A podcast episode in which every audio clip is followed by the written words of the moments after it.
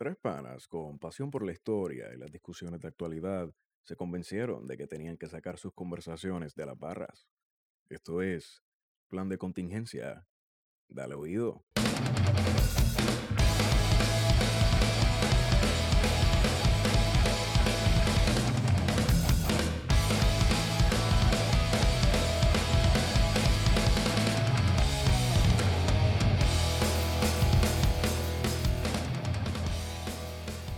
Y cerveza.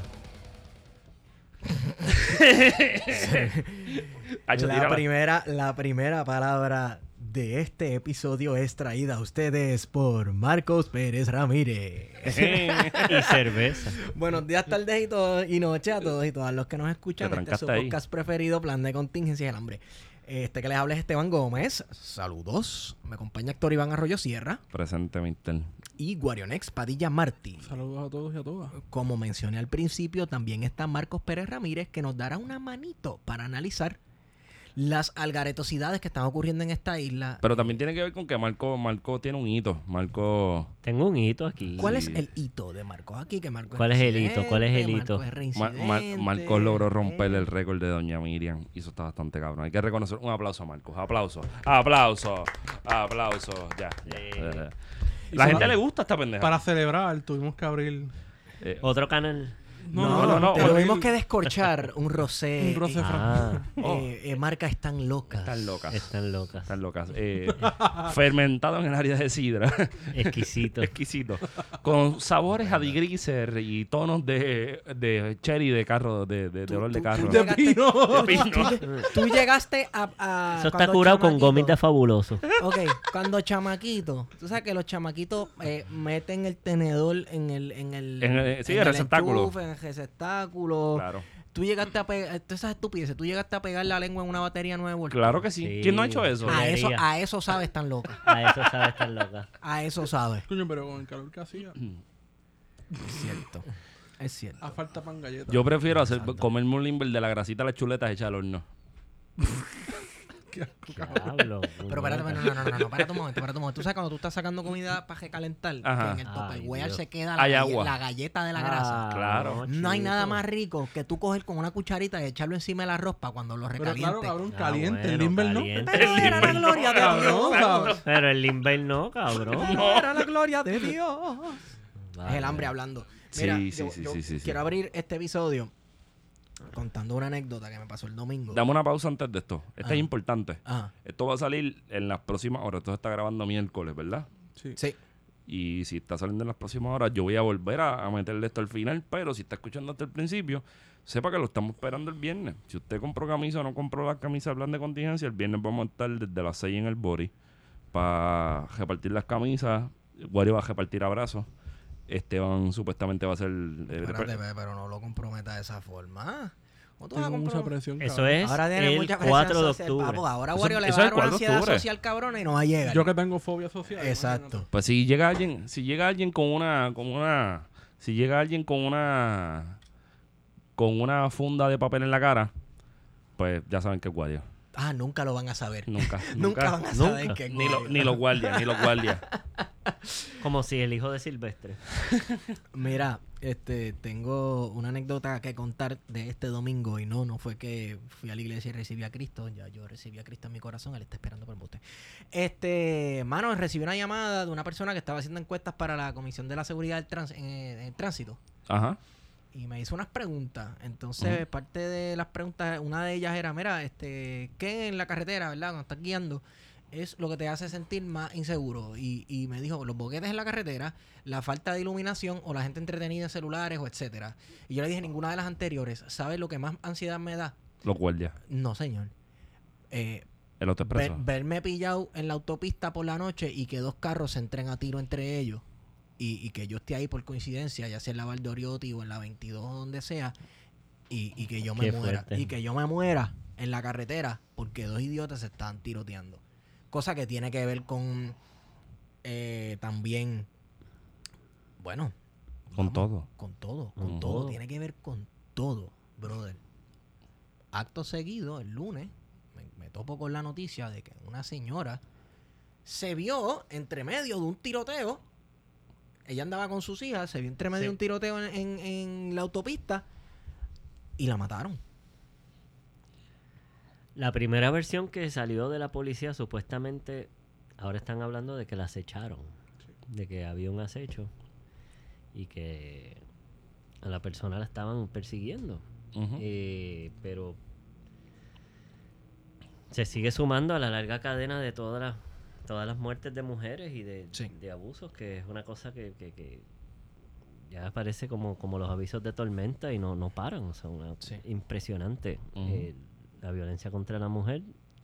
Se hizo la alerta, una alerta nacional, que como eso, ¿verdad? No, no, no ha tenido mucho seguimiento tampoco Bueno, pero la alerta de nacional. parte del ¿en gobierno. ¿En qué consistía la alerta nacional? Porque decir estamos en alerta nacional y tú sentarte para atrás haciendo las mismas estupideces no sirve de mucho.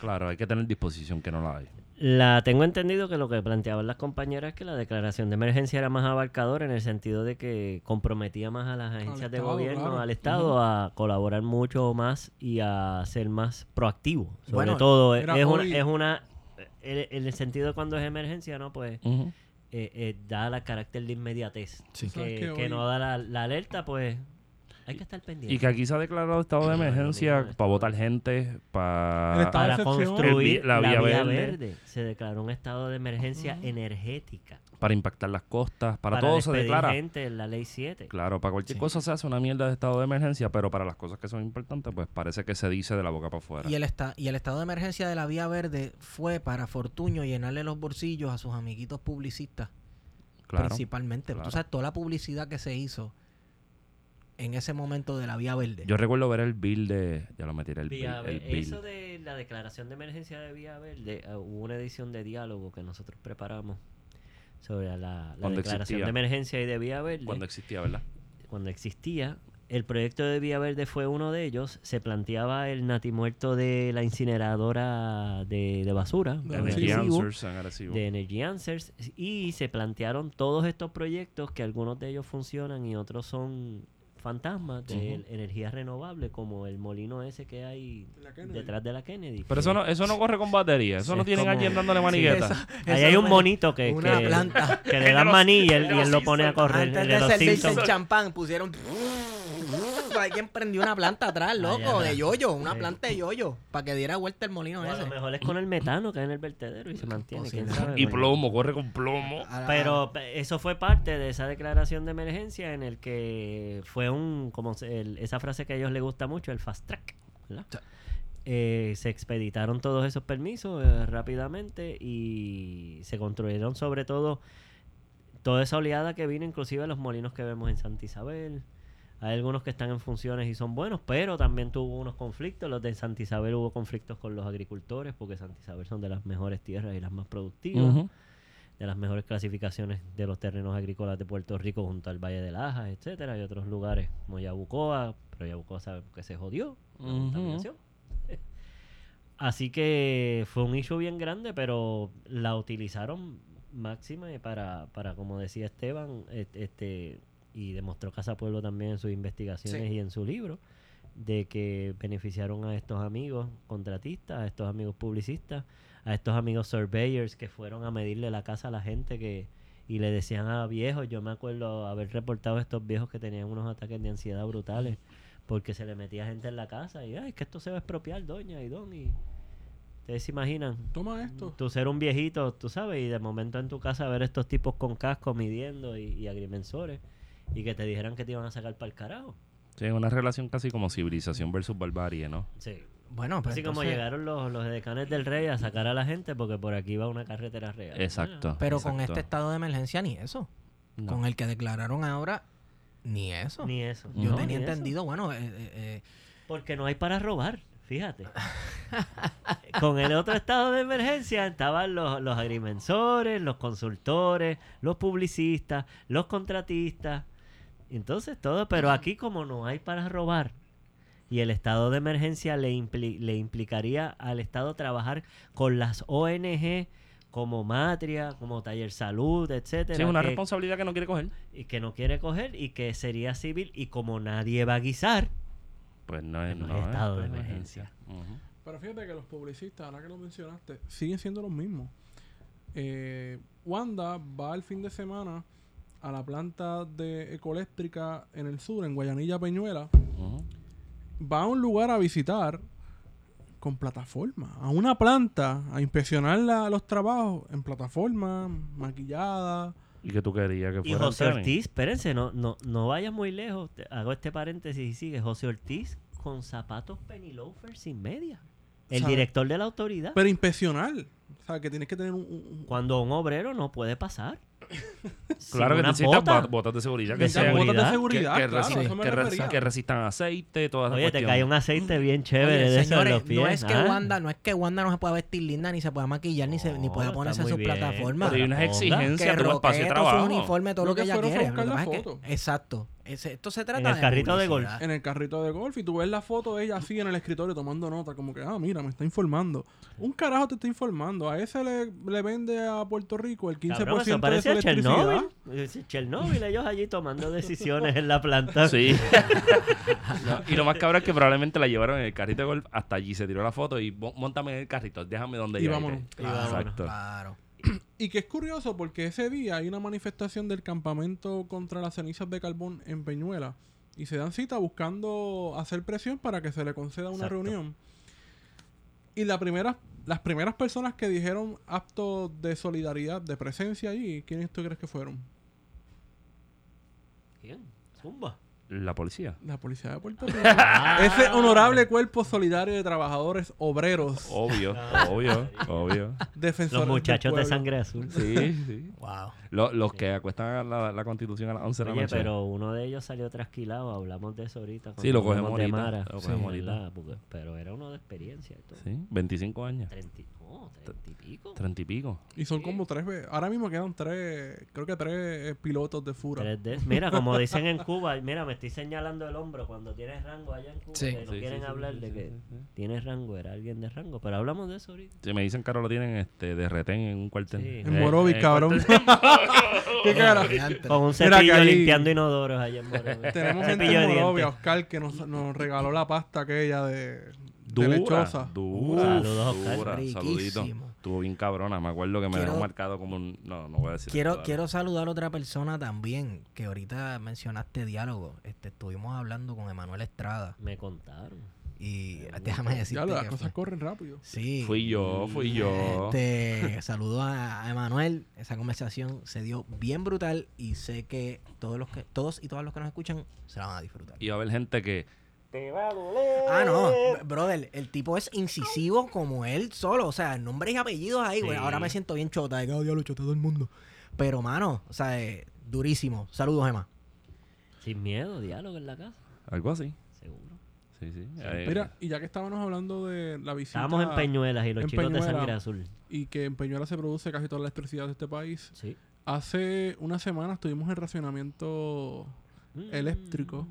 Oh, sí. Eh, por varios días hubo relevos de carga, o mejor conocidos como apagones.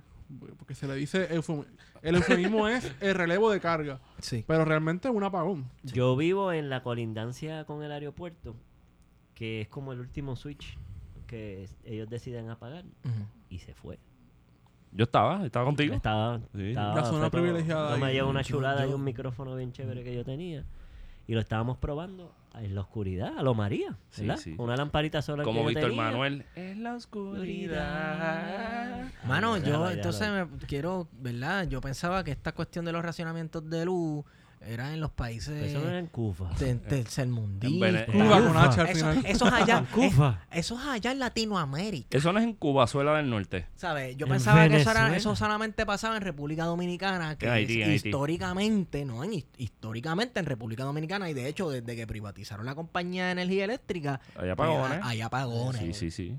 Oye, ahora que tú dices eso, me recuerdas, Esteban, en la República Dominicana fue el primer sitio en el mundo donde yo vi en el 89-90 una casa con baterías. ¿En serio? Que ah, almacenaba- la famosa batería para cuando se va la no- luz. sí, No, pero gente de chavos y gente de los, de los bichú que tenían los closets llenos de baterías para suplirse energía cuando los apagones. Yo sé que los apagones en Dominicana son... eh, Eran históricos, te hablo de los eran 80. históricos, Sí, pero sí. me imagino que todavía son recurrentes. Sí. Eso habrá... teorizando yo aquí que me acaba de salir esta paja. mental. Problematizando. Problematicemos. Ay, La vida social del dominicano gira fuera de la casa. sí. ¿Tendrá eso que ver con los apagones? ¿Qué tú crees, Pues, Teo? pues fíjate. Mm, Pero está muy incompleto sé. como que esa, esa de O sea, esto. me refiero de que viven, en- ¿sabes? La, la residencia, pero todo lo hacen fuera, en el patio. Juegas domino, estás con los vecinos. Sí. Tú Sí. vas por las calles de Santurce, donde hay como que espacios dominicanos y ves que la vida Mi toda pana, no. es y- afuera, en la callecita ahí. Pero eso, tú vas a Santurce, tú vas a Santo Domingo y la mesa de dominó es en medio de la calle, papi. A ver, ¿sabes? Ellos básicamente cierran las carreteras a Y la eso en fuerza. con Centro. Hay y en La Habana Vieja también, es También. súper común, que sí, siempre hay apagones. Pero es que eso es bien caribeño Pero también. nosotros no hacemos eso. Y bueno, Bueno. puede que se Bueno, haya porque hecho. Quizás el la- denominador común de ambas islas son los apagones. Se hacía también No, porque paja si, mía, tú, olvídate. si tú recuerdas el libro de Edwin Quiles de, de Santurce, que él Ujú. habla de las casas y los balcones, las estructuras de San Juan estaban hechas para, Para eso, eso. para que tú tuvieras interacción con la gente que caminaba. Sí, no, yo sé que los balcones, o sea, si buscamos la historia de los balcones en el Caribe, Y eso es como bien es eso, pero Sí, lo de los apagones tiene que ver un montón también y en Cuba también la gente se pasa en la calle y no solo eso, ellos lo han traspolado a Washington Heights. Yo me he quedado en Nueva York, en Washington Heights y como estar en Santurce, o sea, del corillo en la calle con los dominos, tirando los dominos, sacando las piponas Sí. y, Yo quizá y voy a... jangueando en la calle. Y no solo eso porque es que es bien curioso porque también en Puerto Rico es- este tipo de jangueo se tiende a moralizar mucho sobre todo cuando hay mujeres y hay niños. Y en Dominicana estos jangueos se dan y la familia está en la calle y todo el mundo se está dando la cerveza los nenes con sus juguitos. Sí. Viendo televisión un video ahora jugando en los con teléfonos el televisor afuera. con el Yo- televisor afuera antes viendo un VHS y los nenes sacan un Sí. sofá y todo y los nenes jangueando y no pasa Por eso te digo nada, que sacan- sacan Y no la hay casa afuera. ni un carajo Pero que es están bebiendo al lado de nosotros- los niños La, cultura esta de favor. nosotros del aire acondicionado tal vez ha hecho que nosotros pues nos metamos más para la Fíjate. casa. Yo quería, yo quería pensar, yo recuerdo, no recuerdo dónde lo escuché, pero era fue un, un análisis de, de Miguel Rodríguez Casella, el arquitecto, que está en Australia. Y él hablaba, yo no recuerdo si era sobre que él participó en, la, en el diseño de la, de la remodelación de la placita en Santurce, ¿verdad? Sí. Sí.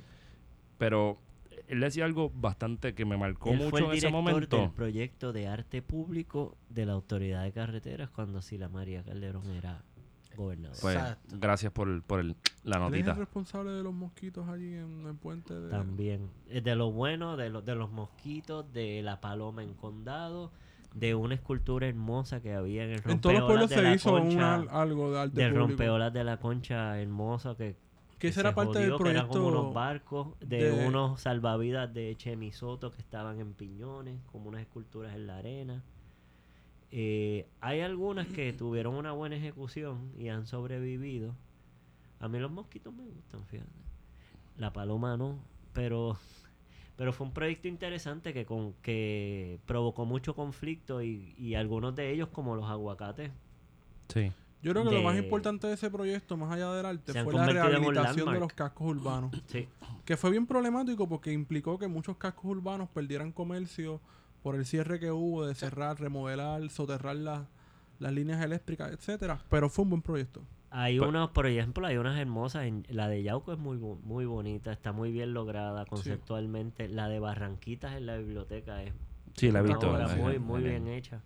O sea, que tiene sus luces y sus sombras y como todo proyecto, porque Pero, pe- no pe- todos nos van a gustar, son Sí, sí. esculturas y son cosas bien subjetivas. pero, pe- Pero como idea también, en, en el sentido de eso se publicó con unos websites, con, con unas artes Que para ese digitales, tiempo, para ese 2002 por tiempo, ahí, mira, estaba bien adelante y es un proyecto que hay ciudades, por ejemplo, a Toronto tú vas y eso es uno de los assets de Toronto, de que te dan un mapa, como, lo, como si Santurce Ley fuera por siempre en la ciudad. Entonces, una de las caminatas es tú ir a ver la escultura. Ah, pues este es de Esteban. Ah, sí, Esteban nació en tal sitio, papá, y el arte de él es así, así, usa aluminio, vas al próximo. Este es de ladrillo, estos son vitrales. Entonces tú ves todo un mosaico del arte de la ciudad de Toronto, una ciudad también bien multicultural, y, y integra mucho a la gente interactuando con, con la ciudad, con, con la cultura, con los turistas también, de una manera distinta y más orgánica que, que como son los museos. Pero aquí eso de, de- también de los de los apagones tiene su historia y tiene su folclore. Pero Estabas que, hablando de Miguel. No, no, que lo que estaba diciendo era que yo creo que, que, que si bien la cuestión de los apagones se podría un poco atar, también hay que verlo desde la perspectiva de que el vehículo en Puerto Rico y la carretera se ha asumido como un espacio plenamente propio para eso. Eh, en Puerto Rico, pues la ley de tránsito te dice que una persona puede correr bicicleta y te explica cómo la bicicleta corre y las personas ni siquiera respetan eso. Y entonces, esa lógica de que la carretera es para el uso de los carros y solamente para el uso de los carros, la, que- la necesidad de poner una verja a tu casa, también nos, ens- nos- nos- nos- en vez de dar ese sentido de comunidad, que donde único yo lo veo, como tú lo, como tú lo presentas, Guario, fuera de las comunidades dominicanas y de otras nacionalidades, son en las calles sin salida.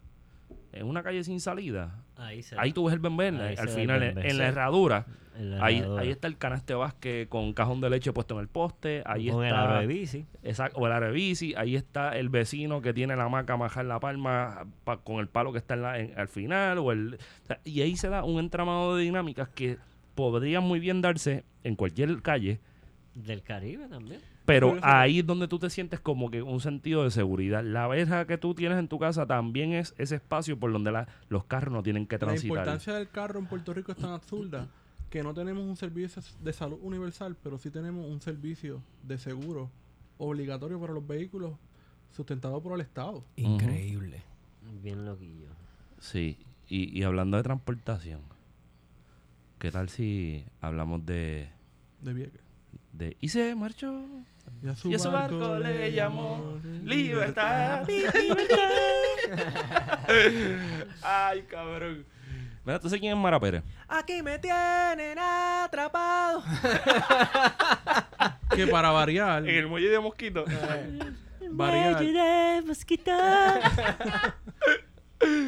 Ay, cabrón. que para sorpresa de este podcast, resulta que Mara Pérez también es abogada. Oh. Eso sonó como, ¿te acuerdas de los extraterrestres de, To- de Toy Story? Ah, aquella abogada de defensa de los barcos que pillaba este, la fura tra- tratando de meter droga aquí. ¿Para qué carajo tiene que ver- uno ser un abogado para bregar con barcos, cabrón? Oye, pero antes de que Pero ¿qué a- carajo tiene que ver ser abogado y ser experto en alianzas público-privadas? Espera, espera. Pero antes de Ah, que espera, pasemos a Mara, fácil. Dale, dale, y dale. ahí, ahí- pero con ese, ese, ese, esa coma que dejó Wario ahí, ponle la, la emergencia. No, le dice- eh, el Lo que ata a la autoridad y los apagones que hablamos y los papelones de Ecoeléctrica que, que, que fue un rayo y Wanda en tacos y José Ortiz en los penny loafers con el hongo en los pies. Con lo que vamos a hablar ahora de Mara es que estos cabrúfalos están dejando a estas dos corporaciones hundirse en la inopia para justificar seguir con la agenda de privatización. Claro. Antes de que siguiéramos hablando de Mara, también recuerden, hace cuatro años, servicio al cliente de la Autoridad de Energía Eléctrica no resuelve ni un peo a un cliente. Nada. Jaramillo se ha cansado de decir cuánta falta de mantenimiento le hace falta a Aguirre, cuánta... Es más, anunciaron hasta como un poema de que se iba a joder palo seco cuando lo prendieron y se jodió palo seco. O sea, es increíble, mano. Entonces, la- lo que Cabrón, lo yo recuerdo esa mierda. Dos Dos- veces intentaron dos prender palo seco y se jodía. un papelón, Papelón, cabrón. Y, de- y le decían, se va a joder otra vez, ¡Buguto! Y se jodió de nuevo. Tú sabes, entonces Y después había, y había gente sorprendida. Mira, se jodió. se jodió de nuevo. Y el- lo ato a lo de Vieques porque es la misma dejadez y la misma eh, Oye, antes de que sigas con, antes con- de que con sigas para allá, de- para manejar la cuestión de la energía eléctrica, Wandita nos dijo que tenemos que bregar con el consumo. Ay, Dios mío. Oh, sí. Pues Este, entonces ya no se va a pasar blower. Porque los blowers jalan bien cabrón. Jalan Sí, bastante. jalan, jalan. Jalan bastante. Y no se puede estar haciendo hot pockets en Fortaleza, que eso después le da peo y eso jala un montón. Cuando el microondas tú lo prendes, Mira, El de- el de brócoli. países, el de brócoli, Tacho, te voy a tirar, te pone se flojito. van veggie. Estás por ahí con el aro doblado. en la más occidental de las Antillas, la más grande, que tiene problemas de apagones desde hace 60 años. ¿Cuál es esa? eh, por problemas de, de distribución de combustible, por el embargo económico. Le llaman la revolución energética al hecho de ahorrar. Y se ha hecho un cambio en la luminaria, en los patrones de consumo, en los enseres, etcétera. ¿Pero por qué? Nosotros no tenemos un embargo petrolero. No. No tenemos un enemigo que esté a 90 millas constantemente bombardeándonos con políticas para restringir nuestra economía. Oye, y curiosamente, no sé si recuerdas La Habana por Nosotros la noche. La Habana no duerme. Con La todo y eso, duerme. La Habana No. no. duerme, mi hermano. Igual que Santo Domingo no duerme. Exacto. Nosotros estamos arropados de la bandera americana y vamos a tener racionamiento eléctrico. Lo curioso de esto es que también, que ahorita hablábamos de Villaverde, además de Villaverde, Puerto Rico siempre se ha descrito, y la última intento fue con Villaverde como el Caribbean Prong, que un prong es el eslabón. Sí. Sí, sí. Porque siempre Estados Unidos ha visto que, y- o la industria energética en Estados Unidos ha visto como una oportunidad de energizar el Caribe del Este. Sí. Porque eso A se de veía Puerto Rico. a través de Puerto Rico, porque eso lo Con una intentó extensión de hacer 50 Chávez a través de Petrocaribe y... Pero los americanos siempre lo han intentado tirando un cable. Ellos quieren tirar un cable desde Puerto Rico y hasta una vez se habló para, para que ustedes vean el nivel de pajurcia en que han llegado estos cabrones, de que nosotros íbamos a hacer la redundancia de Dominicana. De cuando ellos se cayeran, sobre todo el Pero este eso de fue en la Dominicana, época de Aníbal. desde Aníbal, pero eso siguió con Fortuño, Sí, por la Vía Verde, sí. porque cuando la Vía Verde estuviera full blast, nosotros íbamos a hacer el... La lumbrera. de La Dominicana, lumbrera, la lumbrera redundancia- Caribe. La redundancia de, de- de las Islas Vírgenes de San Tomás y Santa Cruz, que por cierto están dejando, y Luis Armando sabe de eso, están dejando más rápido que nosotros la, la energía fósil y todas las jodiendas Ujú. de quemar hidrocarburos. Y sin embargo, ¿dónde carajo están los adelantos? ¿Dónde carajo están las líneas de distribución de la autoridad en el piso, el mantenimiento en el piso, endeudar hasta, hasta la, la, la garganta, la galilla, las ¿Tú te tetas? o acuerdas sea, que, hablando de Vieques, que el cable submarino que conecta Vieques con Maunabo, me parece que es, o Yaucoa, que le provee electricidad e internet y demás. Eso no es una extensión de estaba- 25 pies. Amarilla. Decían que estaba roto, ¿verdad? Ajá. Y el, y el trambo de todo esto era que FEMA estaba pagando el diésel de la planta que hay en Vieques de emergencia en caso de que falle el cable. Pues hay unas plantas de emergencia. FEMA estaba pagando y la autoridad estaba cobrando a los viequenses. Eso fue en tiempos post. María, ¿verdad? Wow. Sí, eso fue en sí, tiempo, sí, eso sí, fue un sí, yo re- escándalo. Entonces el debate era como que, pues están usando las redes, ¿verdad? Pues hay que cobrarle algo porque están utilizando las redes y la infraestructura y demás. Pero el combustible. Pero no le puedes cobrar todo porque FEMA está pagando el, las plantas. Y también es interesante que mira ahora cómo las comunidades se han vuelto a organizar y han retomado las viejas plantas hidroeléctricas de lo que en aquella época era la autoridad de las fuentes fluviales, Ujú. Que las dejaron en desuso y las dejaron caer plantas en Toro Negro, en Villalba, en Utuado, en Caonilla, Comerío. Comerío, que la quiere el alcalde, el de Villalba está súper pompeado. El de Utuado es una cooperativa de la comunidad de, de los barrios de Caonilla, Arenas, Mameyes, etcétera, y todos esos aledaños. Es decir, entonces bajo en aquella época el argumento, y ustedes me corrigen que son los historiadores, el argumento era que nosotros necesitábamos más más power porque estaban las 936 full blast. Claro, y se construyeron las plantas en el sur porque estaban las petroquímicas. Claro. Todo el desarrollo industrial todo el- inicialmente, antes de las a ser por ahí. 936. Iba a ser en el sur. Por las Ahora 936. Industria pesada también, ¿no? pesada, ahora esas industrias no están. Entonces, ¿cuál es la razón de Hay que un no hay un excedente de producción. Hay un excedente, pero ¿cuál es la razón de que no hay un plan para recobrar las hidroeléctricas? que ahora que con son más las que nos sentido, puede sacar de un... Coño, aunque nos saque un 3, yo- no, no es mucho, Sí. pero un 3 es algo, coño. Pero, o eh, sea, eso sumas diversificar 3, la le sumas producción. 10 a las renovables y vas... Poco a poco, una transición y que es diversificar la cosa. En ese sentido, mucha gente usa de referente a Costa Rica, que es el que ha corrido hasta 300 y pico de días con renovables. Y claro, Costa Rica tiene unos ríos cabrones, con unos caudales Sí, pero se nos olvida que, nivel por ejemplo, 5 de rápido, pero... Uruguay, Brasil, Argentina, Iguazú y Venezuela tienen unas fuentes de energía hidroeléctrica impresionantes. Y son países enormes. Esos son por eso, pero te hablo de Costa, que es uno que, que en nosotros Pues se parece a la poblacional y al, y al volumen territorial más Claro, o menos. claro. Más o menos. Eh, y también los niveles económicos parecidos, Ujú. etcétera. Así que lo han logrado, pero lo, lo que fue, y eso estaría interesante, ¿verdad? Diferente al presidente de El Salvador que habló de tomarse selfie, el presidente de Costa Rica, y ellos tienen una política que la han mantenido por décadas, de descarbonizar el país, de hacerla full con energía renovable, de sacar los carros de la calle, que todos los carros sean eléctricos, transporte público. Pero aquí lo que lo que quiero subrayar es que aquí no hay un plan de nada. que No. es lo que siempre ha estado No. jodiendo a Casa Pueblo de que ni siquiera las iniciativas comunitarias con las de ellas, como las de ellos, las iniciativas de las cooperativas que quieren recuperar hidroeléctricas, las iniciativas de Toro Negro que quieren hacer cooperativas con energía renovable que son juntarse 16 familias y decir aquí partimos el bizcocho, todo el Sí. mundo pone Sí, para las baterías, el los clusters, los montamos. El plan aquí es la privatización. La Pero, Parece, pero parece que hasta para eso están arrastrando los pies. Claro.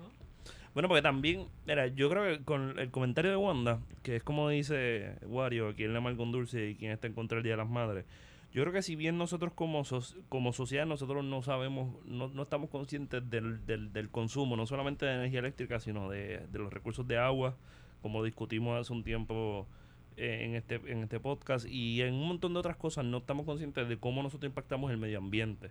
Y yo creo que hasta ahí yo puedo coincidir con esta doña, ¿verdad? De que pues, tenemos que estar conscientes de nuestro de nuestra huella ambiental y toda la pendeja, ¿verdad? Que al fin redunda no en un beneficio económico, sino en un beneficio social hacia el medio ambiente. Pero de ahí a establecer culpas y a no hablar claro sobre el estatus del sistema eléctrico del país, hay un, Hay, hay un boquete bien porque se cabrón. convierte en un eso es una bolita de humo. Es una bolita de humo. En un momento en el que si queremos defender los recursos naturales, está apoyando un plan de zonificación Sí. nuevo de la Junta de Planificación y que no dice absolutamente nada. Ella al contrario está apoyando. Podría haber dicho, pues mira, el plan va a morir ahí, no vamos a hacer y vamos a quedar con el plan de uso y terreno que se aprobó hace unos años atrás. Y ese es el mapa final. Pero no está diciendo eso. Al contrario, con la hipocresía de, de decir, pues mira, vamos a reducir el costo, el, el consumo energético y no ponerse al plan de calificación, está demostrando que es más de lo mismo, ¿sabes? Que no tiene ningún tipo de, de planteamiento más allá de defender los grandes intereses. Claro. Y que siempre lo Sobre hemos todo de las compañías AES y de Ecoeléctrica, que son las que le están supliendo eh, la demanda a la autoridad, porque la autoridad ha dejado las plantas sin mantenimiento, sin comprar combustible, sin los recursos necesarios, ¿verdad?, para hacer las reparaciones. Eso es lo que se ha denunciado históricamente la UTIEL y se ha ido probando poco a poco cada vez que siguen sucediéndose los accidentes en las plantas. Y lo que está interesante también es que contrario a lo que plantea Casa Pueblo de que se empodere la gente en el uso de las renovables y se eduque y haya una masa crítica allá afuera, lo que plantea el Estado es que las energías renovables, o sea, este gobierno y específicamente ellos lo comunican como que las renovables son una cosa, pues el que tenga los chavos que los ponga. Claro. Sí. Y tú tienes los chavos y, Y es inaccesible. Eso está para el para el 2045. 2045 y tú eres Pulson y tú vas a correr con una burbuja con aire acondicionado solar, pues chéverón, mano. Ujú. pero pero no hay una política pública de que esas tecnologías se hagan accesibles a las comunidades más necesitadas, si es que esta de que solucionen, de que vengan a solucionar problemas. Hablaba, Feto hablaba de, de- de- de los problemas ambientales. Por ejemplo, hay uno de ellos que son las escorrentías, los problemas con las aguas residuales. Claro. Mano, hay un montón de tecnología nueva que corre con energías renovables, tuberías que no son las tuberías tradicionales, que succionan todas esas cosas, que no tienen que pasar por las playas. Y na- nada de eso se habla aquí. No, Na- nada. De esas tecnologías no se habla nada No. aquí. O sea, que lo, que lo interesante es que son los mismos guisos de siempre, con los guisos tradicionales de siempre, con las mismas tecnologías contaminantes. Pero lo patético de ellos, y aquí es cuando se convierte en demagógico lo que tú decías del planteamiento de Wanda, es que dentro de sus mismos argumentos de Puerto Rico is open for business y todo este carnaval de vender el país, no pueden ni tener la luz prendida, mano. Claro. O sea, y no. lo que la gente ve es un tweet de David Becknott de que se va la luz en el fucking Supermax de Isla Verde, mano. Que es dos de los 24 horas de Puerto Rico. Ujú. A De zona cinco turística. minutos del aeropuerto. Sí.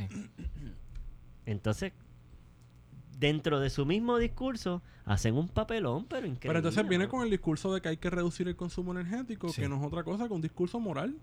¿Sabes? Echarle la culpa a la gente. Ustedes son los culpables porque humo. hace calor en Puerto Rico y prendieron los aire acondicionados. Eso está cabrón porque es casi como decirle a los viequenses que ustedes se enferman con cojones. Exacto. Muchos ustedes joden que tienen que coger la lancha Exacto. todos los días, mano.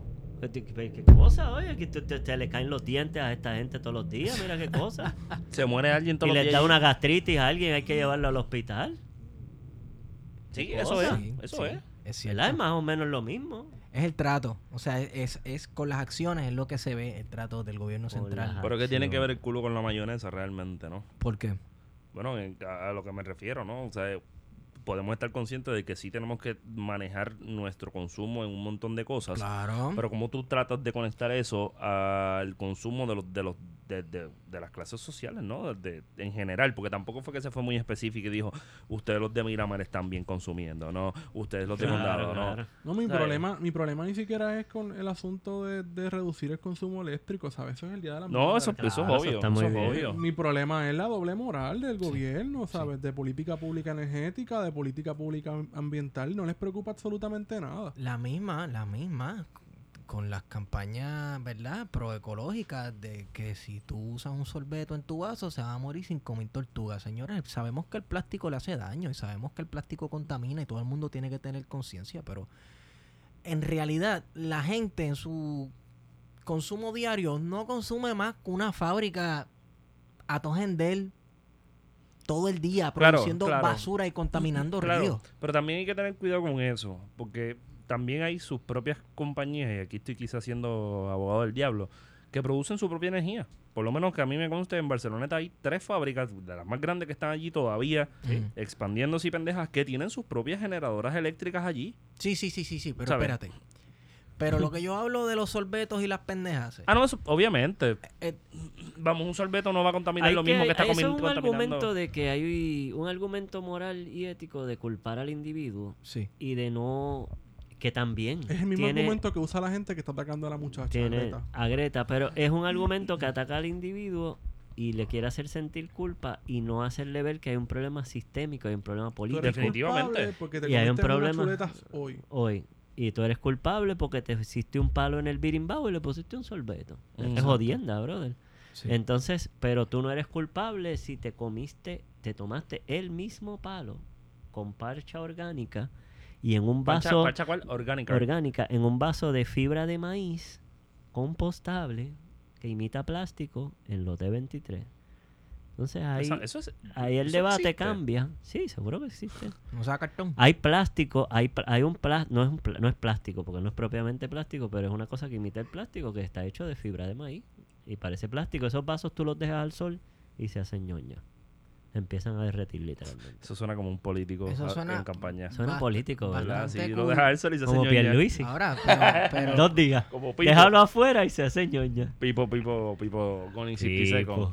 Pipo, bendito, no tiene trabajo, Pipo, no ahora. tiene trabajo. Tiene Ya mismo abrimos el. GoFundMe para Pipo. Tiene que tener algo asegurado obligado por ahí. Pero lo que, lo que, lo que ata realmente todo esto es, es una política de dejadez en donde mientras hay dejadez también, ojo que esto no es del PNP también, porque estaba Alex Partners y Lisa Donahue. O sea, mientras esa, de- esa dejadez deja chavos con cojones.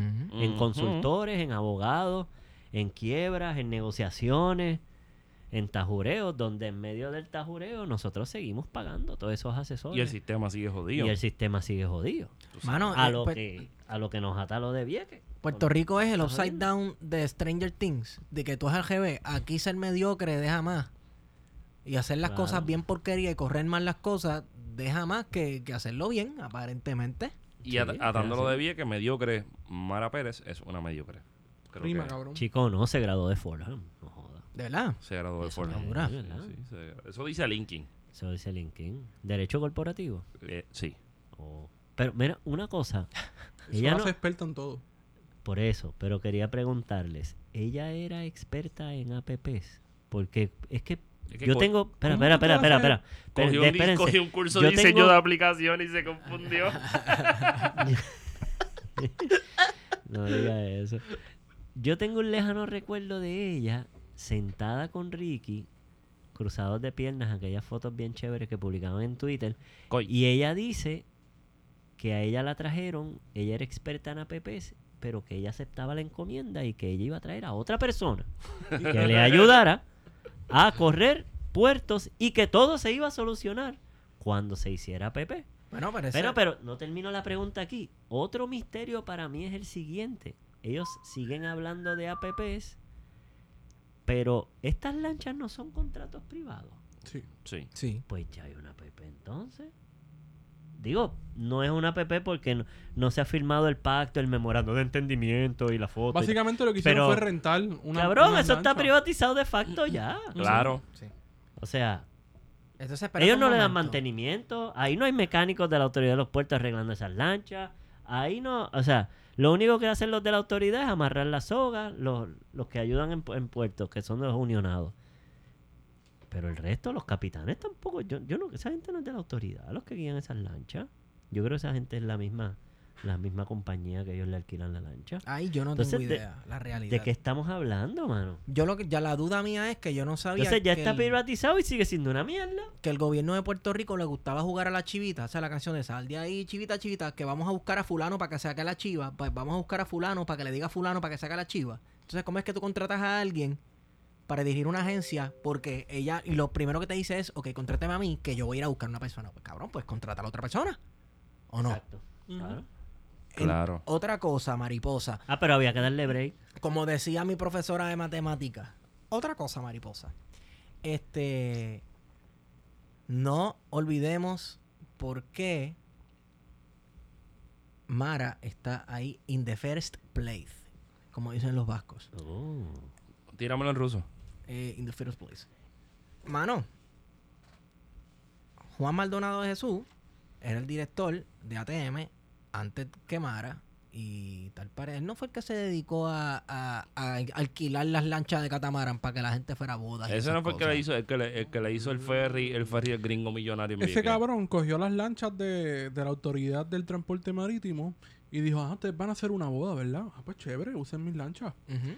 Y fue y utilizó el muelle de Mosquito para que los residentes no, no se percataran, como la- la- la- las lanchas van a Isabel II, al pueblo. Sí. ¿Dónde queda Mosquito para que la gente se ubique? Porque tú estás partiendo En de la uno de los premisa. extremos del oeste es una, un rompeola que se hizo por la Marina de Guerra de Estados Unidos para colocar allí en la Segunda Guerra Mundial las embarcaciones de, de una hipotética invasión nazi a Inglaterra se localizara en esa área entre Ceiba y, y Vieques eh, la Marina Real Británica junto a los reyes y a la, re- la futura reina. Wow. Eh, anyway, el rompeolas nunca se terminó y hay un muelle. Y hay un muelle que le pertenece a la autoridad del transporte marítimo y los planes son mover naturalmente el muelle actual en Isabel II a esa área de Mosquito y utilizaron ese muelle con la violación de la Guardia Costera para llevar la- los materiales necesarios para hacer la boda. Y dejaron ese día por día y medio a los residentes de Vieques, de Vieques sin transportación. Y alegaban que la lancha estaba dañada. Y cuando se pusieron a investigar, oye, pero es que hay una boda. ¿Y cómo llegó esas cosas de la boda allí? Wow. Pues fue que llegó a través de las lanchas de transporte marítimo. Y Eso lo está que- cabrón. y Eso lo está que- bastante cabrón. Y lo que está bastante cabrón también, porque es una incógnita, es que las de pasajeros son las que están contratadas por Island Ferry. Correcto. Y Puertos maneja las cacharras, las, Las de calderas, las de los carros, las de carga. O sea, como siempre, en la privatización, el guiso es para los privatizadores Donde le van a sacar la más gana- la- la y el. Estado se queda con, con las ahorrias, Como siempre. como siempre. Como pasó en la en Metropista, estado, ¿no? un estado cliente. Entonces, cuando Todo llegó, una vez sale, obviamente la presión pública fue grande porque, ¿sabes? El tipo obviamente la pata hasta lo hondo. Utilizar los recursos del Estado para hacer una fucking boda en Vieques para unos amigos. Que después resultó que también estaban vinculados con el gobernador para variar. Vaya. Para variar. Eh, Con el pasado gobernador. Con O el gobernador de no entonces. Del gobernador de entonces, porque no es pasado gobernador, porque no es, es gobernador. Bueno, es que no, es- no dije Él no es ex nada, gobernador, yo dije pasado. El de entonces. El, el de entonces, es verdad. Yo me imagino que Ricky dijo, dale, dale a las lanchas y en el fondo, eh, en el fondo cuando colgó el teléfono salió, la boda de ella tiene que ser la mejor. Qué chaval. Y en medio de eso, pues. sí, cabrón. Está bien que se joda. En medio de eso, pues renuncia, lo que es natural, porque la presión pública. Y llega esta persona, Mara Pérez, experta en todo, eh, porque es abogado. Pero Amara la nombró Ricky. ¿Mara Pérez o Mara López? Ah, no, claro, la nombró Ricky. la nombró Ricky. Mara y- Pérez, Mara Pérez. Una de las cosas, de las primeras cosas que hizo Mara, que se presentó, tú sabes, que había que darle el break y demás, fue el site. Hizo una página web donde tú comprabas los boletos y eso se, se convirtió, olvídate, se resolvió el Wow, problema. Sí, me acuerdo. Y la gente, diablo, qué cosa wow. cabrona. Te dice en tiempo real dónde está la lancha. Y cuando, tú- y cuando después como a las dos semanas tú entrabas no había boletos No había nunca. boletos. Nunca No había boletos. sobrevendían los, los Sí, boletos sí, de la sí, lancha. sí. Y entonces, dentro de ese proceso, también ocurrió el traslado del muelle de Fajardo hacia la base naval de Roosevelt Road sin las facilidades adecuadas. Porque en, en Se- en Fajardo ya había unas facilidades que no eran las mejores, pero había unas facilidades, ¿verdad?, portuarias y demás. Y de la nada, sin consultar a los residentes, se movieron a la llamada ruta corta, que es por, por Ceiba.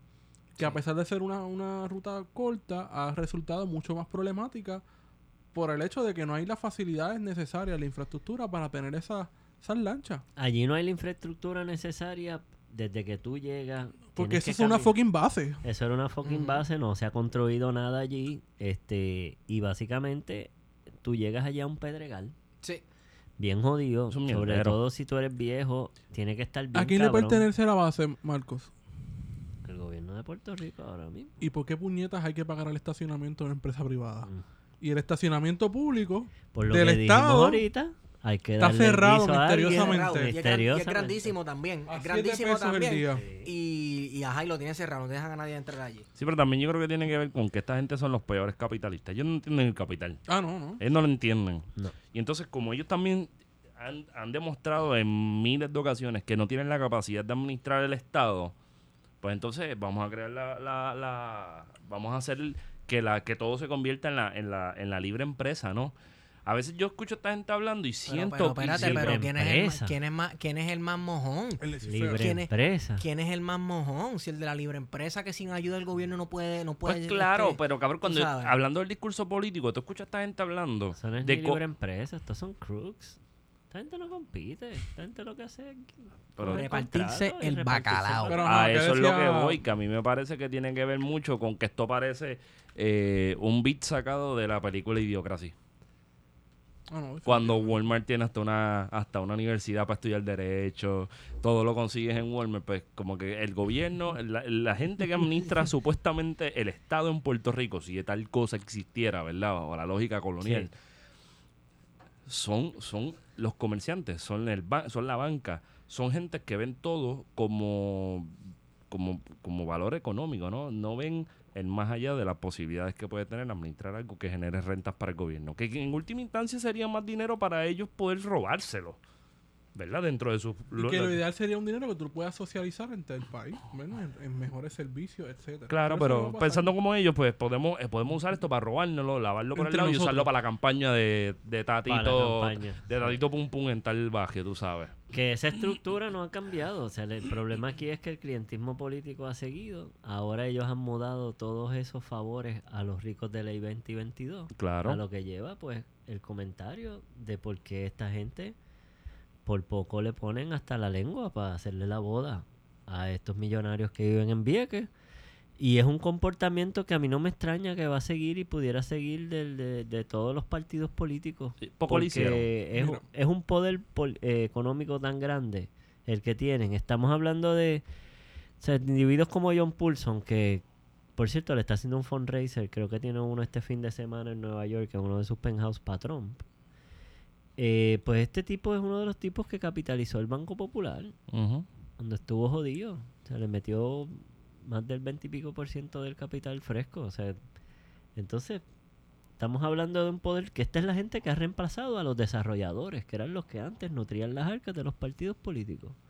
Y que tienen la máquina de hacer billetes. Y que tienen la máquina de hacer chavo y de poner también a correrlo. Claro. Mira, y estábamos hablando de, de, de Mara Pérez, porque esta semana hay una manif- ella fue a, a Vieques a una vista pública de la Asamblea Municipal. Y en esa vista pública de la Asamblea Municipal, pues naturalmente estaba el pueblo viequense. Y comienza a discutirse un plan de parte de la administración municipal y el gobierno estatal de mudar el muelle de Isabel, del pueblo, hacia Mosquito. Mosquito. un plan que no se conocía, no se había hecho público y que se conoció allí. Y que contaba con la oposición de- del pueblo porque no se le consultó, no se les dijo nunca. Que si bien parte del pueblo viequense anteriormente había pedido que se moviera hacia Mosquito, porque es la llamada ruta corta también de mucho más cerca, Mucho más cerca. eh, no se consultó. Y comenzaron a pedirle una reunión a Mara Pérez con el pueblo. Lo que desembocó naturalmente en una protesta en la que ella alega, en forma de victimizarse, que fue restringida de su, Su libertad. Pero ella decidió por su cuenta encerrarse en la boletería de la, de la instalación Tengo portuaria en- en, entendido, el pueblo. tengo entendido, vete, me búscala, corrigen, búscala, tengo entendido que la cosa empieza con un piquete fuera sí, de ¿no? la asamblea municipal. Cuando sale de la asamblea municipal, Sale de la asamblea la gente encojonada. Ellos le, le vociferan detrás, ¿verdad? Le lanzan consignas y de ahí ella camina. Estamos hablando, ¿verdad? Para que las personas que no hayan ido a Vieques y tengan una idea, estamos hablando de unas dos cuadras. Son dos de, de cuadras, dos sí. cuadras, De la desde la alcaldía al puerto. Eh, baja en, como una L, se baja una, una, en una cuestita y entonces en una pendiente más abajo, ahí está la playa donde está el puerto. Y lo que señala Wario, volvemos, es esta comedia de, de estupideces de esta gente, de no escuchar al pueblo, de, de, de esta petulancia con la que ellos actúan. Porque sí, Vieques ha querido que se mude a Ujú. Mosquito, porque en Mosquito también es más fácil manejar la carga.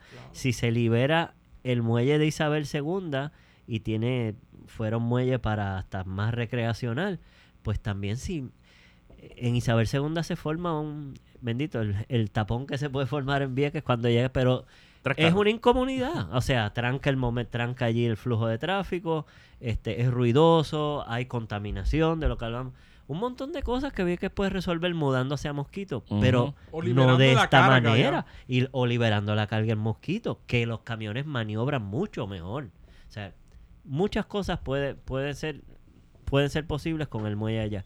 Pero coño, entonces unas comunidades y, y los culebrenses también hay que tenerlos aquí en cuenta. Que mano, o sea, es- ellas son la colonia de la colonia. Doblemente. Nosotros doblemente los tenemos colonizados, dejados. ¿Cómo carajo es que en Culebra no hay maestros, mano? La provincia Que todavía hay dar la excusa de que, de que, que tienen que no pasan las pruebas de dopaje, que es la misma excusa que he oído que dan en todos lados cuando no hay maestros. Entonces, ¿cómo no hay maestros? ¿Cómo no puede funcionar una fucking lancha para ir a Culebra o a Vieques, hermano? O sea, ¿cómo tampoco tuvimos que recorrer a los militares para sacar un niño de siete meses que esté enfermo?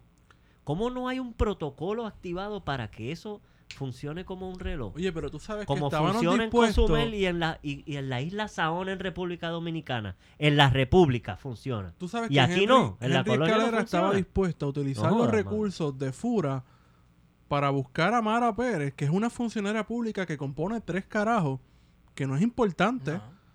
Ir a buscarla porque había sido restringida de su libertad, pero no podían utilizar el vehículo aéreo para buscar a esta familia Claro.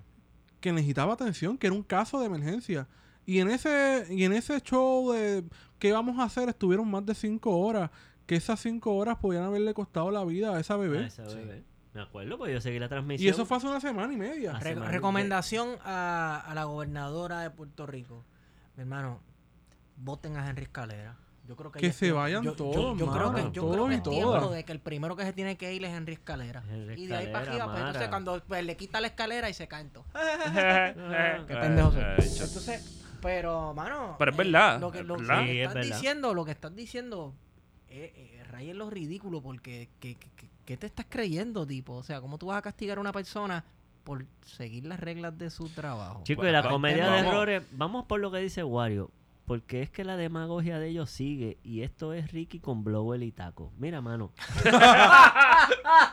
¿Cómo que, cómo Wow. que la, cómo que, que le restringieron la libertad a Mara? Mira, si ese hubiera sido Henry Escalera el que le restringen la libertad, El que apagaba la constitución, el ¿te que acuerdas? apagaba la constitución o a Elmer o al jefe de la Guardia Nacional, yo puedo entender que hay un planteamiento de seguridad.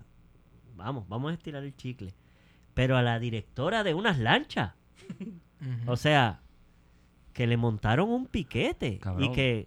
Kayaks. Entonces, espérate, espérate. Después vienen y volvemos a las mismas imágenes de poner a Elmer, a Elmer Fott y a, y a Henry Escalera al papelón como Gerandi y Maceira nos tenían acostumbrados Sí, como sí, dos sí, bufones, hablándose encima uno del otro, diciendo incoherencias y estupideces. Que parece un beat de lucha libre. Parece un beat de lucha libre antes de empezar la Mi pelea. hermano, lo que O parece sea, lo que es... están diciendo que si van a activar al FBI porque hubo un secuestro, Ah, no, que no, interferencia Mike con el Wazowski, comercio estaba Mike. Wazowski, Mike Wazowski estaba ahí. Se fue el judío. Este, por Twitter. No, cabrón, el guasón tomó bien. Eh, no, no.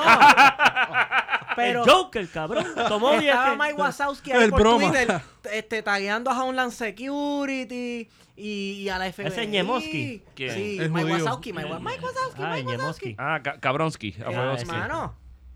Tipo, tú eres... Tú te estás Gentrifoski, volviendo ese es el loco. Gentrifoski. Sí, sí, sí. Está loco que aprueben el nuevo mapa de... de... Ese individuo se De cree que. Fura es la policía privada de él y Homeland Security. Mira, hay un negro en el patio, Homeland, vete y sácamelo.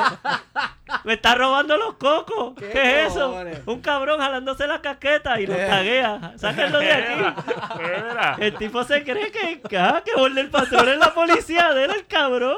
¿Qué, qué especial el cabrón. Yo creo que el Es que yo me río con estos riquitos. Ellos se Ay, creen que los policías son el... el, el, el ¿ah? ni que Bueno, fuera el siglo bueno, mi XIX. hermano, no son. Ni que la policía. ¿verdad? Ni que la policía fuera defensores de, instrumentos De los ricos. Pero ¿cómo va a ser? ¿cómo va a ser? Oh, mira. Pues mira, Ay, mira, como que parece que tiene razón. La policía es Instrumentos. como que el instrumento de ellos, la agencia de seguridad privada de ellos. Tal pareciera. Pero es que me da una risa porque ellos lo taguean y todo. Mira, no la dejan salir. Ay, Dios mío, vengan y hagan algo. No sé, los cabrones Porque no de le la cabe policía otra. de Puerto Rico no y de la otra. autoridad de transporte marítimo dijeron, ah, ustedes no van a sacar la lancha de Vieques, ¿verdad? Pues la lancha que está en. Ceiba, que se joda. Hasta que ellos no saquen, o sea, como si fuera una situación de rehenes, Sí, Eso negociando. lo planteó, así lo planteó ¡Qué Yolanda Vélez Yolanda Vélez Arcelay tuiteó canje de prisioneros. Hizo O sea, la eso está al garete. ¿Quién carajo canje. está a cargo de la policía de Puerto Rico? El mismo que acuesta la constitución a las 11 y el mismo que El quiere mismo. violar las, leches- Mente las leyes pollo. Hasta un federales. pollo tiene más mente que esos Sí, dos pero cabrones. espérate, espérate, pero el chiste está cabrón. Porque Porque, queda más. espérate, espérate. Queda No, no, no, no. Él le dice al piloto, viola las normas de la FAA, pero él se para con el Merfot ayer en un podio a culpar a los que protestaron de que interfirieron con el comercio interestatal, de que hay cargos de secuestro federal, pero ustedes ven la incoherencia de estos cabrones. Sí. O sea, le mandan a violar la ley federal a uno de los de ellos, lo suspenden y lo mandan a limpiar toilet con cepillo de dientes en Morovi. en el cuartel de Morovi. Cabrón, y hacer aviones de papel allí y a sacarse los mocos. Y entonces allí se paran ellos dos. Que si hablaron con Don Lev. Que si ellos. Poco faltó por ofrecer pon en Uber y todos los cabrones. Cabrón, Ya sea Dios que no hay puente abierto. Esa escena, esa escena de ellos dos hablando en el podio parecía una escena de The Office. De una The escena Office. de las escenas bochornosas De de Michael Scott. Que tú tienes que darle fast forward. Como que diablo, loco, qué vergüenza. Cabrón, pero es que, es que la, la, la, como la escenografía de, de la sala de prensa. Es patética, ¿sabes? Patética. Es The Y la cámara literal. súper lejos. O sea, la- lo, que, lo que yo vi era que la cámara súper lejos. Entonces ellos se veían bien chiquititos los dos. El uno al lado del otro. Y este cuarto inmenso y yo todo. hablando como Lo patético es que No, y siempre con una chuleta en la cara, este grasero. o sea, la gente se ve bien brillosa. Bueno, espérate, está, está, está haciendo mucho calor. lo que da. Está haciendo mucho Y calor estos días. mintiendo y el cebo se le sale por esa cara, papo. Mira, lo patético es que utilizan ese argumento del comercio interestatal cuando a Vieques y Culebra no llegan los suministros a diario. ¿Y por qué es? Porque la autoridad del transporte marítimo es incapaz de tener un servicio que funcione con regularidad. ¿Sabes? La, la- la alimentación, lo más básico, hay veces que hay escasez en Vieques y en Culebra de alimentos, de cosas Mira, básicas. hablando como los locos, el tema se ata a lo que hablábamos ahorita de la energía. ¿Por qué? Porque cuando se va a la Marina de Vieques, muchas personas, entre ellas Jorge Colón, Tato Santana, profesoras, arqueólogos, investigadores, ecólogos, o sea, se hizo un plan sustentable cabrón para Vieques, hermano. Pero cabrón, que era, ellos lo presentaron como que era casi como un modelo de sustentabilidad para poderlo aplicar en Puerto Rico. Nosotros tenemos dos islas. Cabrones, dos fucking islas que podrían ser nuestros laboratorios de sustentabilidad. En el buen sentido. resiliencia de verdad. No hablar mierda, loco, pero llevar esto a estudios No, no, no, científicos y académicos. No, hablar mierda de resiliencia para vender sticker y, y cool, el cabrón. No, no, hacerlo en serio de política pública. Y las tenemos a pérdida. Las tenemos a fucking pérdida con la, una de las mejores cinco playas del mundo. Porque nos, nos, nos miramos las pelotas cuando salen condenados. ¡Ay, mira, Flamenco en la quinta! que Dale che al cabrón. Pero entonces, ¿cómo se sustenta que Flamenco, si no tiene gente, cabrón, no tiene escuelas, cabrón, no tiene gente que limpie esa playa, que la mantenga, que le, le- le dé orden, que cuide las dunas, cabrón, si no hay co- economía en las islas, ¿cómo, a- ¿qué vamos a ir allí? A la postal. Hacer Es que un es casino. estúpido, cabrón. Sí. ¿Qué es esto? Las islas privatizadas de los cruceros. ¿Eso queremos hacerle a esas dos islas? Sí, y mi- y miren cómo son esas islas. La Abadía en, en Haití y las de las Bahamas. Islas fantasmas, que son parques temáticos. Eso, eso es lo- Entonces somos tan brutos, mano. Tenemos dos joyas tan cabronas ahí. Ecológicas, turísticas. Y ahí tiras a pérdida. Y unos morones jugando a, a Fordham University y a, y a APP, cabrón. O sea, que es un insulto, loco. Y cobrando lo más seguro más de 100 Y mil pesos. gordo. Sí, cobrando Lo gordo. importante para mí, lo más importante es que, que en Vieques y Culebra vive gente. Vive gente. O sea, eso no es Isla Mona, que eso ya está lleno de cabras allí. Y Es más una nada. reserva y que está muy bien. No, no, y está hermoso, etcétera, Y etcétera. pero- bonito. y monito también. Mira que hoy estaba viendo un videito de, del gecko de Monito. Volvió, volvió el el meso, volvió el gecko Marco, Marco, de tú, Monito. tú que tienes, tú que tienes información insider de eso, que es el gecko. Monito es un- una isla al lado de Isla Mona, por si acaso. Para el que no sepa, no es un monito el Parque de la Ciencia. ¿Qué, qué fue lo que pasó con el gecko de Monito? Que el gecko de monito es un lagartijo endémico de esa islita que existe solo. Endémico quiere decir que solo existe en ese lugar. Y que es de ahí. y que es de ahí, único en el mundo. Nativo puede ser que los hay en otras regiones parecidas, con climas parecidos o ci- circunstancias ecológicas, ¿verdad? Contextos parecidos. Ujú. Y ese lagartijo, pues, sobrevivió. Y porque estaba amenazado porque los Las ratas, humanos, las, ra- las ratas. sí. nosotros, llevando comida y jodiendo y tirando basura, y las ratas se nos montan en los botes también y nos acompañan, como vinieron con Colón y con nosotros. con Claro. Como vinieron, como, como, como vinieron con las ratas que vinieron aquí Con también. las porque había otras unas ratas- ratas guiando el barco y habían otras, Otras ratas, montan el barco, exacto. claro. Las de dos patas. Exacto. Pues, y eso decimos, esa, ese lagartijito, pero hace 30 años se hizo un programa de recuperación con algunas ONG del oeste que se apuntaron, el Departamento de Recursos Naturales y Fish and Wildlife, el Servicio de Pesca y Vida Silvestre Federal, y se extinguieron las ratas y nada, ahora el lagartijito salió de la, de la lista de especies en peligro de extinción, pero por las leyes federales y las regulaciones también internacionales hay que estar cinco años, lo van a estar observando. Pero es una buena noticia y que de eso también estaría chévere que, que ustedes Claro. conversaran con alguien aquí porque Puerto Rico tiene un éxito bien muy bueno con las especies en peligro de extinción. Que se ha las tenido saca. con el manatí, Claro. que todavía no ha salido, pero, Pero se ha subido, constante. ha subido de nivel. Estaba, estaba en un nivel más crítico y el manatí ya está en un nivel más cerca de salir. El sapo concho ahora sabemos que dio Sí. una yesca bien Sí. chévere. Lo vino acá, Dio tabla, dio y dieron table. Se curaron por allá abajo la misma el bosque cotorra, seco. que la cotorra allí en Arecibo, en el bosque Río Abajo, ¿no? Que se dieron cuenta que ya habían ido y que estaba dando tabla, Y que estaban dando tabla. tabla cristiana, rica y Sí, abundante. Así que, nada, y esas, esas especies es un- es un- también ha, ha contribuido mucho. Y eso se señaló en el anuncio de hoy, pero se ha hablado mucho con los manatíes y las tortugas, que es la gente la que se ha sensibilizado. Sí. Sobre todo esto se ha llevado a los Sí. niños en las escuelas, con muñecos, con canciones. Y ya la gente, el que hay gente, yo lo, ustedes lo han visto en las redes sociales, alguien hace un chiste de comerse una tortuga y lo que recibe por ahí para abajo es, Sí. chacho, es fuego, Sapos. sapos, Sapos y y culebras. Mira, Eso, eso ya no es ni un chiste, ¿verdad? Eh, es como, como los chistes racistas. Bueno, imagínate, no Moisés hacen. parte de Moisés el manatí. Va por encima. Uno antes de hablar de un manatí va para Moisés. Exacto. Exacto. Moisés Esa es la referencia. Claro. Eh, yo soy un fiebre de los animales. De, de los raros también. De claro. los animalitos Y raros. de los buenos, Exacto. no de los humanos. Exacto. Entonces, eh, yo, yo era bien nerdo y estaba en foros y estas cosas de animales y los gringos me Ah. enviaban mensajes directos. Mira, en Puerto Rico hay una especie endémica de lagartito, qué sé yo qué, para ver si tú puedes poner uno en una cajita y enviármelo, porque yo quiero coleccionarlo. ¿Qué todo, querían? El, que el lagartijo verde, el No, grande. no, no, eh, bueno, el chipojo es El uno, que le dice chipojo, el chipojo, exacto. Anolis cuvieri y unas otras especies de geckos que se dan o en Puerto Rico solamente, que son unos geckos enanos, o en el. Caribe. Loco, Sí. Pero, pero los gringos son bien 400, freaks de eso. Sí. Como No. nosotros nos volvemos locos con las ardillas. Exacto. Ellos maman con los, Sí, con los lagartijos de nosotros. Sí.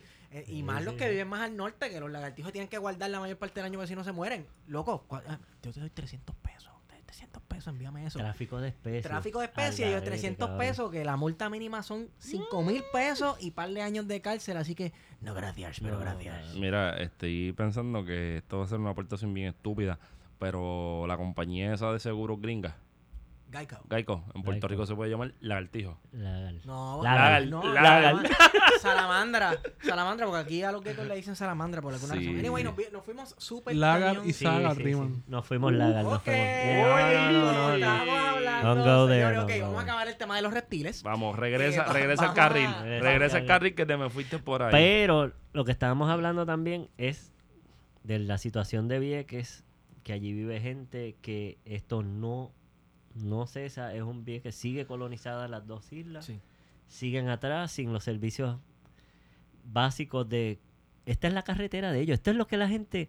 La gente está cabrona, mano, porque es que la carretera de ellos es el mar, ellos no tienen otra opción, entonces ellos tienen que tener estos servicios, no hay de otra. Y yo veo aquí dos vías. Dos vías.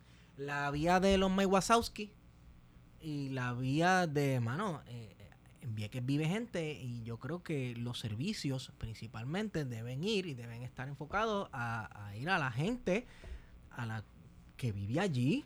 ¿Me entiendes? No, eh, Vieques no es una isla turística. Es un municipio donde vive gente. Bueno, que también tiene su atractivo turístico. Tiene no, su atractivo turístico, pero, pero vamos. Pero si no, la- no si- es, eso no es el si Tú centro. estás pensando, si tú estás pensando en desarrollarla para el turismo, ah, turismo, qué sé yo qué, mucho Airbnb, mucho hotel, pero brother, ni siquiera puedes encargarte de las necesidades básicas de las personas que viven allí, pues yo creo que estás un poco al garete y como gobierno tienes tus prioridades en el joyo, mi hermano. Mira, esto es un issue bien, bien. eh, me voy le voy a hacer un comentario con una lecturita para que, para que la, se la lleven, para que la hagan. Esto es un issue bien común en el Caribe. De esto ha escrito Esmeralda Santiago, que hizo una novela que está basada en Vieques. Pero hay un libro de una escritora de Antigua se llama Jamaica Kincaid, De, de, de Antigua. de Antigua, que se llama A Small Place. Y Que es un trata el tema del turismo. y es un panfleto, literalmente en el sentido de que son ochenta y pico de páginas y está escrito con una fuerza y una rabia en Difícil. todos los mejores sentidos de la palabra y explora eso mismo, el sentimiento de extrañeza del que vive del turismo y lo necesita. Pero se siente como extraño en su propia tierra y tiene que fingir lo que no es ante el visitante que tiene otra imagen de él. Claro. Y es una reflexión cabroncísima que se las recomiendo que la lean porque retrata muy bien todo lo que está pasando en Vieques y Culebra y en las islas del Es Caribe. el denominador común. Ese. denominador común. Y como si fuera poco eso, porque aquí casi siempre todas las noticias son como malas, pues nos enteramos que la Junta de Control Fiscal, a.k.a. el corillo de los tres palitos y los demás, Que vive en Carrion Court, allí en. Ocean Park. Wow. ¿en serio? Sí, todas esas tierras que los Carrión y los Vizcarrondo, pues no hay títulos de propiedad, pero pues ellos son los dueños ahora. Carrion Court, así te lo pusiste. Increíble. Pues se dio una reducción. Ocean Park es como un misterio Opera de maneras misteriosas. histórico, sí. sí. No hay planos de urbanización, no. de momento habían casas allí. La Pero es nada, eso eran invasiones Cor- de terreno chic. Oh, Un bungalow. La mierda es que Carrion Core no es un chiste. Esto sí existe. No, esto Ujú. existe. ¿sabes? El edificio se mismo. llama. Sí, Sí, lo, lo acabo de buscar. Es verdad. El edificio se llama igual que el. Igual que él, cabrón. no, Eso es como ponerle. Eso es como Donald Trump Es poniéndole como su Ciudad nombre- Trujillo. Ciudad Trujillo, Ciudad cabrón. Trujillo y ponerle trompa a los edificios. Ciudad Carrión. a Carrion. Ciudad Carrión. Bueno, esto no, no se coge la prisa, pero que la Junta de Control Fiscal, pues, propuso o impuso o va a imponer Con el beneplácito. o emitió una A real ella no le cédula. gusta, pero Pero. No, no, emitió un real decreto imponiendo pues una reducción del 8% de A las pensiones a las de los pensiones viejos. de los viejos. Y eso está bastante cabrón si nos vamos desde la premisa Está que Puerto cabrón. Rico es un país viejo. No que va a ser viejo, que ya lo está haciendo. y se va a poner más viejo. Y se va a poner más viejo, claro que sí. Y los más jodidos de ese, de ese saco son los maestros y los sorpresa, Policías. Policías. Los que salen a dar palos Para mantener el orden y para, Para defender a esas mantener mismas personas que después te aplican la y dormilona por la mantener espalda. los recortes. Claro, Ah, claro.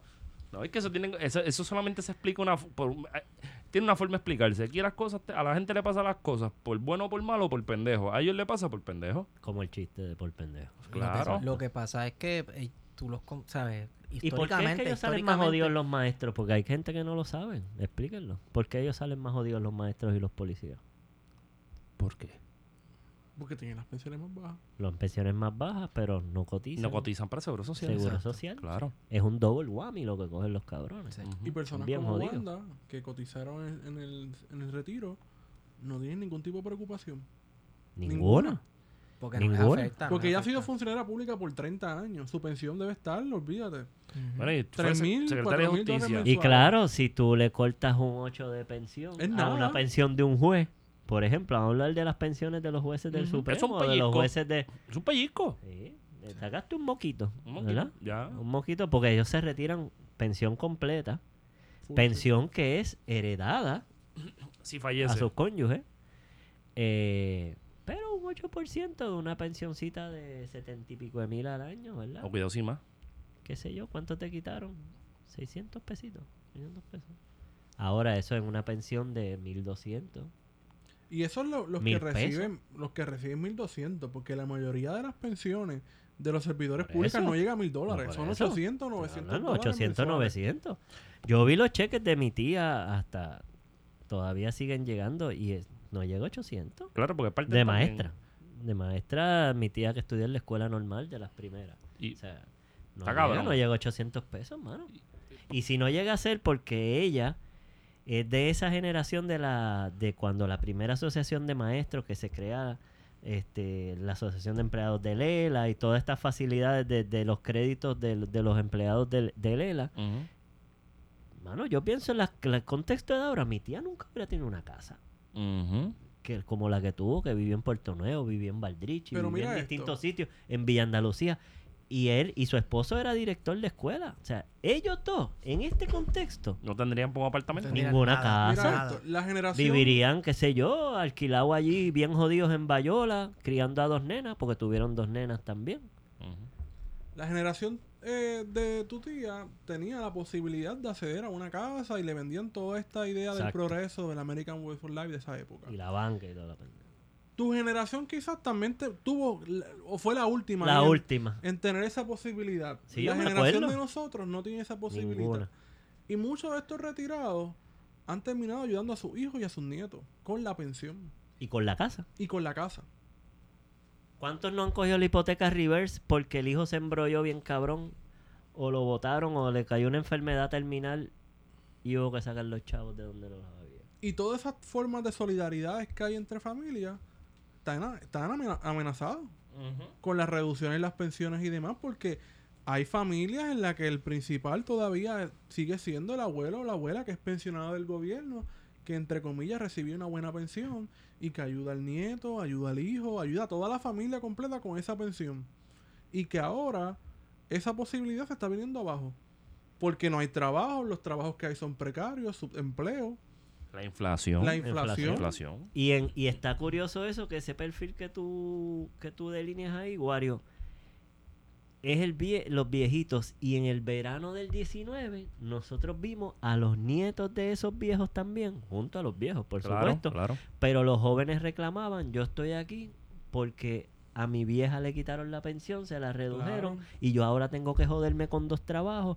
Yo estoy aquí porque mi vieja se encargaba de mi sobrina y ahora no puede y ahora yo soy la que cargo. O sea, a unos jóvenes que le han tocado unas responsabilidades Bastante dura. de adulto y como dice Wario, o sea, nadie va a cortar la línea de la solidaridad, pero es dura con cojones. Claro. Y son duras de mantener y estas circunstancias les va a poner la pistola en la cabeza a todo el mundo. Y qué bueno que lo llevas por ahí porque el tema lo íbamos a amarrar con, el, con una parece, un resurgimiento tímido, pero que se ve interesante de nuevas manifestaciones en Fortaleza y nuevas manifestaciones a lo largo y ancho de la isla. Esta semana han habido protestas todos los días. Todos y mañana y el viernes hay protestas de pensionados en Fortaleza. Hasta los la chicos, los niños de Montessori fueron hicieron una Ayer pintada frente se a Fortaleza. hermoso. precioso, de verdad. Precioso, El lunes hubo manifestación. Hoy hubo manifestación de, la- de una escuela que se rescató en, en Tuabaja y que el gobierno quiere quitar. A la comunidad, la Lorencita. Lorencita. Ramírez de Arellano. Así que toda la semana han habido protestas. La, la esquina de la, de la resistencia se ha convertido en un espacio de congregación para la gente, ¿no? Ante la imposibilidad también de tener espacios donde podamos meternos un montón de gente a tratar de Lo que de significa que entonces la gente le dio el break, entre comillas, que, que estaban eh, pidiendo Había a que darle el break. Eh, el nuevo día, ¿verdad? Y el A capital, había que darle Te un van a break a atacar, Wanda. te van a Van a atacar. atacar. Oye, pero es no que digas no- eso, Ah, borra eso, men. Borra eso, chico. Sí, no, no, no, Eso, te van a atacar. Le tiraron el toallazo. Porque Wanda un hace cosas toallazo buenas de vez en cuando. Wanda le tiraron un, Ella un escucha. toallazo y sí estaba el discurso este. El mismo que trataron de hacer con Pierluisi y de darle el break también. El break de la ¿Ustedes no se han esperanza. se, han dado cuenta que a Pierluisi también trataron de hacer lo mismo, de darle el break, darle, darle el break, a ver qué pasa. Hay que volver a la normalidad. Y ¿Cuál en dos días- normalidad? ¿Cuál es la, la normalidad? normalidad? es quitarle las pensiones a nuestros viejos que después que trabajaron hay que quitárselas porque un viejo cabrón como Miguel Ferrer se las robó. Se la robó. Y la normalidad es que vuelvan las cenizas y que, la no- carbonera sigue ¿Cuál ahí. es la normalidad? Exacto. Esa es la ¿Cuál es la normalidad. de este país? La gente normalidad era de que, de que mientras estábamos en la calle también, ellos cogieron ese mapa de clasificación de terreno. Hicieron vistas públicas. hicieron lo en que lugares donde gana. no se supone que se hicieran vistas públicas, no avisaron, nadie sabía que habían estas vistas públicas y delinearon este mapa de calificaciones que luego por la presión pública que hemos hecho en las plazas, eh, organizándonos, reuniones, firmas, que a veces se minimizan las firmas, se ha logrado ejercer presión para que se vaya aplazando eh, la entrada de este mapa de, ma- mapa de calificaciones y posiblemente Wanda va a tener que echar para atrás con el asunto del mapa. Porque ¿Cómo? la presión pública y de, los, de la academia ha sido bastante fuerte. Ha ¿Y, cómo se llama eso? Transparencia. Transparencia. Transparencia. Sí, porque esta gente, esta gente son expertos En revelando la fotos demagogia, en oscuridad. sea. En la demagogia. Papi, esta gente está todo el tiempo afilando Full el cuchillo en la el sombra. Afilando el cuchillo en la sombra. En la sombra. En la sombrita. Y te están viendo, te tienen el ojo echado, pero están en la sombra. Y así, ah, oye, así es bien fácil tratar de administrar un gobierno. Así es bien fácil tratar de imponerte a la gente cuando a la gente ya tú le tienes el cuchillo espetado. Así es bien fácil, porque de frente no va. Nadie va de frente. se sorprenden, ay, porque me restringieron la libertad. ¿Y qué carajo tú esperabas que te respondiera el pueblo viequense después de haberle por décadas estar jodiéndolo con la transportación de Vieques? ¿Qué carajo tú vas a esperar que te respondan lo- los pensionados si pasara algo en, en una actividad pública, qué sé yo, por decir? ¿Que te tiren con flores? Con flores. No. claro. Pues no, un carajo. Lo mismo hacen Hay que la- hacerle scratch a todos los funcionarios públicos que son responsables. Hay que ir a las casas, como se le hizo a Carrión. Hay que Muy visitar bien. la casa de estos cabrones, como se hacían en, en Argentina. Cuando el corralito, que se visitaran las casas de los políticos para el carajo, que no haya paz para ellos ni para los vecinos que Eso se es lo que decía. Zapata, ¿verdad? Eso es lo que decía Zapata. Si no hay paz para el pueblo. No hay Ya se acabaron los paños tibios. Además, además, hay mucha gente que solamente tenemos que, no tenemos que ir a las casas, los, nos podemos, le podemos acampar frente a Guapa y los pillamos saliendo de Quitajeño porque no salen de También, allí. no salen de allí, tú sabes. Y a Georgie lo pillamos en Eso algún- es un en camping en el guitarreño. Sí, Y a, Georgie, y a Georgie lo podemos conseguir en alguna barra de, de agua En la frontera, En la frontera o en Camarones. Lo invitamos a darse unos cubos guarantos y él se cae allí. Como guaranto con toronja. Pero lo que viene son unos recortes bien cabrones. Y entonces, cuando tú ves el cuadro completo, los recortes, las lanchas en que no funcionan, se va la luz, el relevos de carga, calificación. sale meao de tamarindo por la pluma. ¿Qué carajo es esto, cabrón? Eso es así. El wasteland. O sea, cada vez es más difícil convencerse de que ellos quieren de que uno se quede aquí. Sí. Porque esto es un mierdero. Teorías de conspiración. Quieren que nos vayamos. Este, Pero que Pero es que todo Pero es que apunta a todo eso. apunta a Sí, sí, eso, no, loco. No hay sí, sí. trabajo, no hay un carajo. Te sale culo y podrido por la pluma. Ay, tienes que Sí. ser agradecido con los No hay trabajos. electricidad. A 7.25. ah, 725. Porque Cuidado, no vayamos menos. para allá. 725, Chacho, 40, y te 725. piden 40 años de experiencia, 40 años de y, do- y- experiencia y un PhD. Cabrón, vete para el carajo. Mire, y, y a los a los yo soy Generation Excel. Miren, mazo de cabrones. Me recontracago en toda la existencia de ustedes, cabrones. Nosotros nos ganamos 3.35 y 3.35 era tremenda mierda. Y era una miseria cabrona. Y a mí se me cae la puta cara de vergüenza de que mi hijo se va a ganar 7 pesos cuando empieza a trabajar. Pero qué clase de cojones, mano. ¿Y cómo la gente ju- ju- juzga a los demás que si 7.25 es más que 3? No, es que no claro te que es puedes más quejar. de 3.35, pero no vale. No te puedes quejar. Imbécil, Claro. no que vale yo la lo pasé- que yo la valía. pasé peor que tú. 7 pesos en, en Ah, 1986. dale gracias a Dios que por lo menos tienes Joder, trabajo. Hay gente que ni No te puedes eso. quejar. No te puedes quejar. No, te, puedes quejar. Porque si te quejas, No, eres claro, no te puedes quejar. Eres changuito. Changuito. Eres changuito. Changuito. Sí, sí. qué? Changuito. Sí, me imagino. Porque en la changuito. cita de Soleil es más feo la vida Millennial. en Haití. Los millennials son los que se algo- quejan. Sí, sí. Todos se quejan. Todos se quejan. Todos se quejan. Pero fíjate eso, mientras todo está jodido y todo parece que nos van a sacar para el carajo o que nos quieren sacar para el carajo o que sistemáticamente nos quieren sacar para el carajo. Todo, todo. No hay forma de encontrar que quiere que alguien se quede. Pues en un periódico de esos periódicos nuevos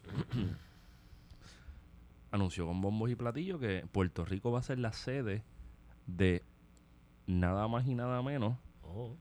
un dealer de el único dealer en el En el Caribe Caribe. de Lamborghini. De la... Duro. Oye, no, no es yugo, no es yugo, ¿Quién no son se siente patriota? no es yugo, no es Pues yugo porque la Mira, y, la apertura del dealer estuvo Anuel.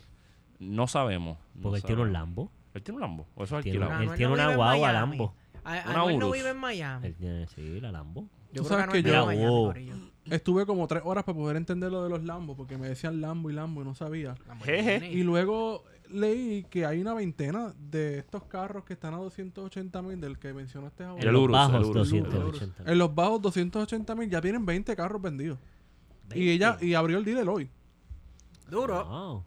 So ¿Serán los que- No, cabrón, no, no, Aquí hay gente también, vamos. eso. Más allá de las leyes 20 y 22, aquí mucha gente Sí, que puede todavía hay comprarse esos gente carros. tortosa. Y Todavía no hay gente que solamente cobra de cuello cash. blanco, también del narco y demás, ¿sabes? Sí, sí. Claro, Somos pero, también, pero también hay que ver lo que aquí, ¿sabes? El mercado, el mercado de, de Nos eso- de parece eso- ridículo por el contexto socioeconómico que estamos viviendo de que hagan, abran un dealer de vehículos de lujo. Pero sí hay clientela en Puerto Sí, hay Rico para eso.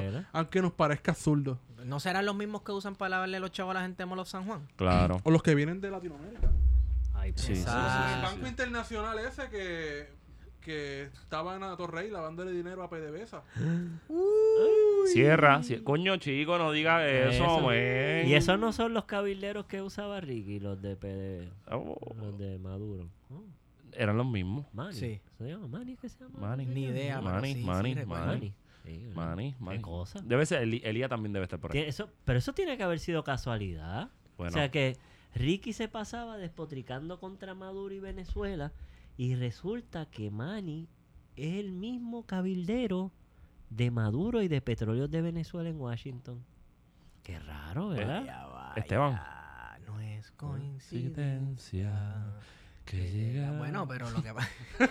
pero cualquiera diría entonces que Ricardo Rosselló está financiado por el régimen y los petrodólares chavista! de, de chavista. Pero eso yo, lo- es- yo, yo leí eso en, lo- en la- en lo- en Y los posts. En los posts que como en los posts Bueno, hay unos corillos de Alianza Estadista y, Ajá. y todo eso.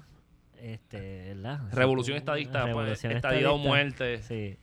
Esa cabina huele bien tropical. Eh, Bien, tropical, tropical, tropical. chopun. Ajá. Pues esa gente dice sí que Ricky es socialista. y Porque es que- demócrata. Demócrata y que es socialista y que es parte de una conspiración socialista. eh, demócrata. Hablaron de Manny Suárez. Hablamos de Mani, De Manny Suárez, claro. Manny, Manny, el cabildero de petróleos de Venezuela que por alguna Que es cabildero de Fortuño también, el mejor Fortuño, amigo. Y de ¿Y y, de fue cabildero de Ricky Rosselló. Qué raro. El El billete régimen fluye. venezolano, aliado con Fortunio y con...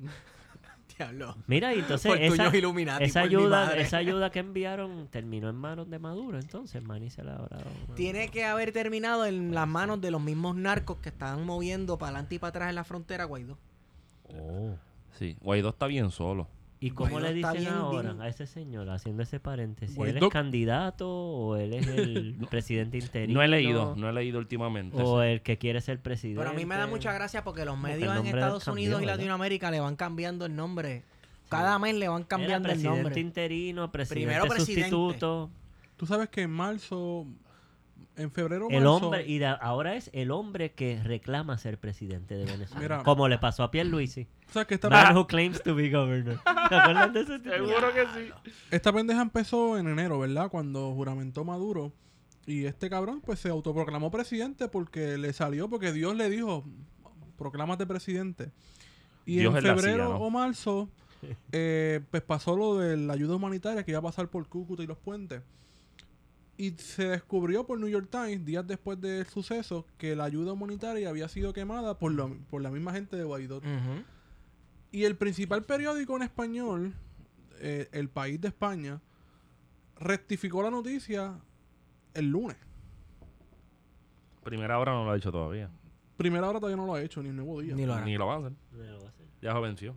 Y ni siquiera fue una rectificación de la editorial, fue el, el defensor del lector del nuevo del país que escribió una columna y dijo, mira, eh, este periódico está al garete, de- debió de haber rectificado y no seguir eh, circulando la noticia de que la ayuda humanitaria había sido quemada por, por Maduro. Y así vemos cómo la, la construcción de, de, De esta narrativas. persona como Guaidó, como este presidente que iba a tener el reconocimiento interna- internacional, que hoy día no tiene el reconoci- el reconocimiento de nadie. No lo conocen ni en la panadería. Nadie. Porque al final los procesos de diplomacia, de migración y etcétera, los sigue controlando la República Bolivariana de Venezuela, dirigida por Nicolás Maduro, morro punto. No hay Guaidó. Guaidó no compone tres carajos. No. Guaidó es la persona que designó la CIA, el FBI y las instituciones americanas de que iba a ser el presidente. Y productor de narcoconciertos. Y productor de narco- eh, conciertos que incluso el representante ante el Banco Interamericano tuvo que renunciar por tener un conflicto de interés con, el- con Harvard. Porque estaba fun- eh, fin- eh, fungiendo como representante de Venezuela a la vez que era profesor en Harvard. Y la política de la universidad decía que no puede representar los intereses de ningún país. Vaya, vaya. Y así ha pasado con todos los representantes. Mira, los senadores de, de Guaidó que se fueron a, a, a la frontera, a Cúcuta, y le dio este Bilón, ¿qué fue? Este. Ni idea. Ni idea. Tú sabes lo que es eso, ¿verdad? Le dio mongo. No, no fue que se le pegó al Guito Jaro. No, les dieron este. Estaban en un antro, en un. En un Ah, Y les dieron este- Los mordió un pejo de eso. y hay uno que se jodió, que se Eh, murió. Y después eh. decían, después se inventaron la película que había sido el servicio secreto Estaban venezolano. Guaya ¿Qué Guaya. va? ¿Qué va? Se fueron a lo loco. Ese yo creo que se lo dio con tarjeta de crédito. Una línea más larga que la tercera base del cholo. Algo- algo le metieron ahí. Qué fuerte. Eh, trancado. Pues, hermano. Pero tú sabes que esa gente no. Guaidó no representa a nadie. Ni a él mismo. Y tú sabes quién está en una encrucijada representativa. ¿Es una encrucijada Tíralo. o una cruzada? Yo creo que es una ¿Es una Una cruzada? cruzada. Una Cruzada suena bien Con cabrón. espada, Cruzada, hermano, una cruzada, cruzada. cruzada, Cruzada, No es- la Juana de Arco estadista. Ay, no, chico. Desde cinco ¿no? No vayas ahí. La primera Mira, ni tenista. Juanpi habló de ella, men. Pero es que yo creo que hay que hablar de ella. Un poquito. Para curarnos, para curarnos. Para curarnos. Tú pa- sabes lo que pasa, que hay dos personas, dos tipos de personas, de estadistas. Están los estadistas que son consistentes y en esos, por más al garete que sea Ahí políticamente, viene, ahí viene. es Doña Miriam. Oh, sí. Y está el estadista Ay, promedio Dios que está. Loco para el carajo, que, que Oh. es Yo ese creo, que, tío yo creo que esa doña le paga a este para que la mencione. o esa tía que tú tienes que cree que lo sabe Mira, ahí están todo. los alerts brincando. Esa-. Volvemos, volvemos. No cabrones. Orlando le está llegando ahí ¿Qué el pasó? situado. Le está llegando Mira, voy a hacer como el meme este de Simón Bolívar, ahora no voy a decir nada. Yo vi la cifra, fue 51 con 51. Wario, Yo sé lo que tú estás diciendo. Mira, hay dos tipos Yo de estadistas. Hay gente que es consistente en la lucha por la estadía y que se bien. cree este de que eso es posible. Y eso es Ajá. Doña Miriam. Como Kenneth. Y yo se lo respeto. Ay, no jodan así. Y quizás Kenneth. Kenneth, Kenneth. Kenneth es consistentemente ridículo, cabrón. Kenny. Pero están después la gente como, doña- como Gigi, cabrón. Que Como Gigi Doña es- Gigi. Como Doña Gigi. Doña Gigi. Que es la tía que tú tienes. Todos tenemos una tía que es estadista y que cree que lo Yo sabe la todo. tengo. Que lo sabe todo. Pues No, pero fíjate, mi tía no es así, mi tía es a fuego. Pero es estadista. No, pero que tú, que tú no sabes lo que es, es la- vivir allá en la República. Mira, pero espérate, espérate. Ahora yo voy a hacer una admisión de culpa. aquí. Wow. Dale, dale. Yo fui uno de los primeros que celebré a Gigi. Y estoy admitiendo la culpa cuando Por- ella sacó el Es que no hashtag tienes que válida. hacer de arresten. Elías Sánchez. No tienes que rectificar Espérate, un pero carajo. déjame, déjame continuar aquí. Y ahora se nos había olvidado o nos pasó por debajo del, del guante que el hermano de Gigi, Gabriel Fernández, tiene una compañía de, de IT y de tecnología y de Oh, sí. consultoría que es un guisócrata cabrón Desde Fortuño. desde Fortuño Papi, ¿quién no y que el Que yo no abogado hice con Fortuño, me cago en nada. del abogado de Ga- don Gabriel y el amigo del perdón del hermano de Gigi es fucking Elías Sánchez Espérate, espérate, espérate. que co- ¿Cómo? ¿Y por qué ella estaba pidiendo que arrestaran a Elías Ah, Sánchez? Ah, y hay gente que ha ido a Ah. los tweets atrás y se ha dado cuenta de que ella empezó a decir arresten a Elías Sánchez y que hay un momento en sus tweets que ella para de decir arresten a Elías Sánchez. Mm. Le dijeron, flaca, tss, date quieta. O sea, que ahí después de Que by the way, ese fue el mejor hashtag el del mejor verano. hashtag El mejor. del verano del Eh, Fue 19 una bomba nuclear de junto hashtag. con la consigna ¡Corrupto! cabrones Devuelvan los millones. Ya lo Marco, la tenías Coño. dura. A ver si yo me levanto a las 3 de la mañana con eso en la mente. En la mente Sudado, sudado. Sudado. O sea, tú sabes que Wario, Wario duerme más caro por si acaso, ¿verdad? Con una camisa puesta. eso está fuerte cuando no esté estreñido corrupto Un mantra. meciéndote Un mantra. Como, como Bobby Cox, el dirigente de Atlanta. cuando no te sale el trifongo corre Wow, me siento No, mira, identificado.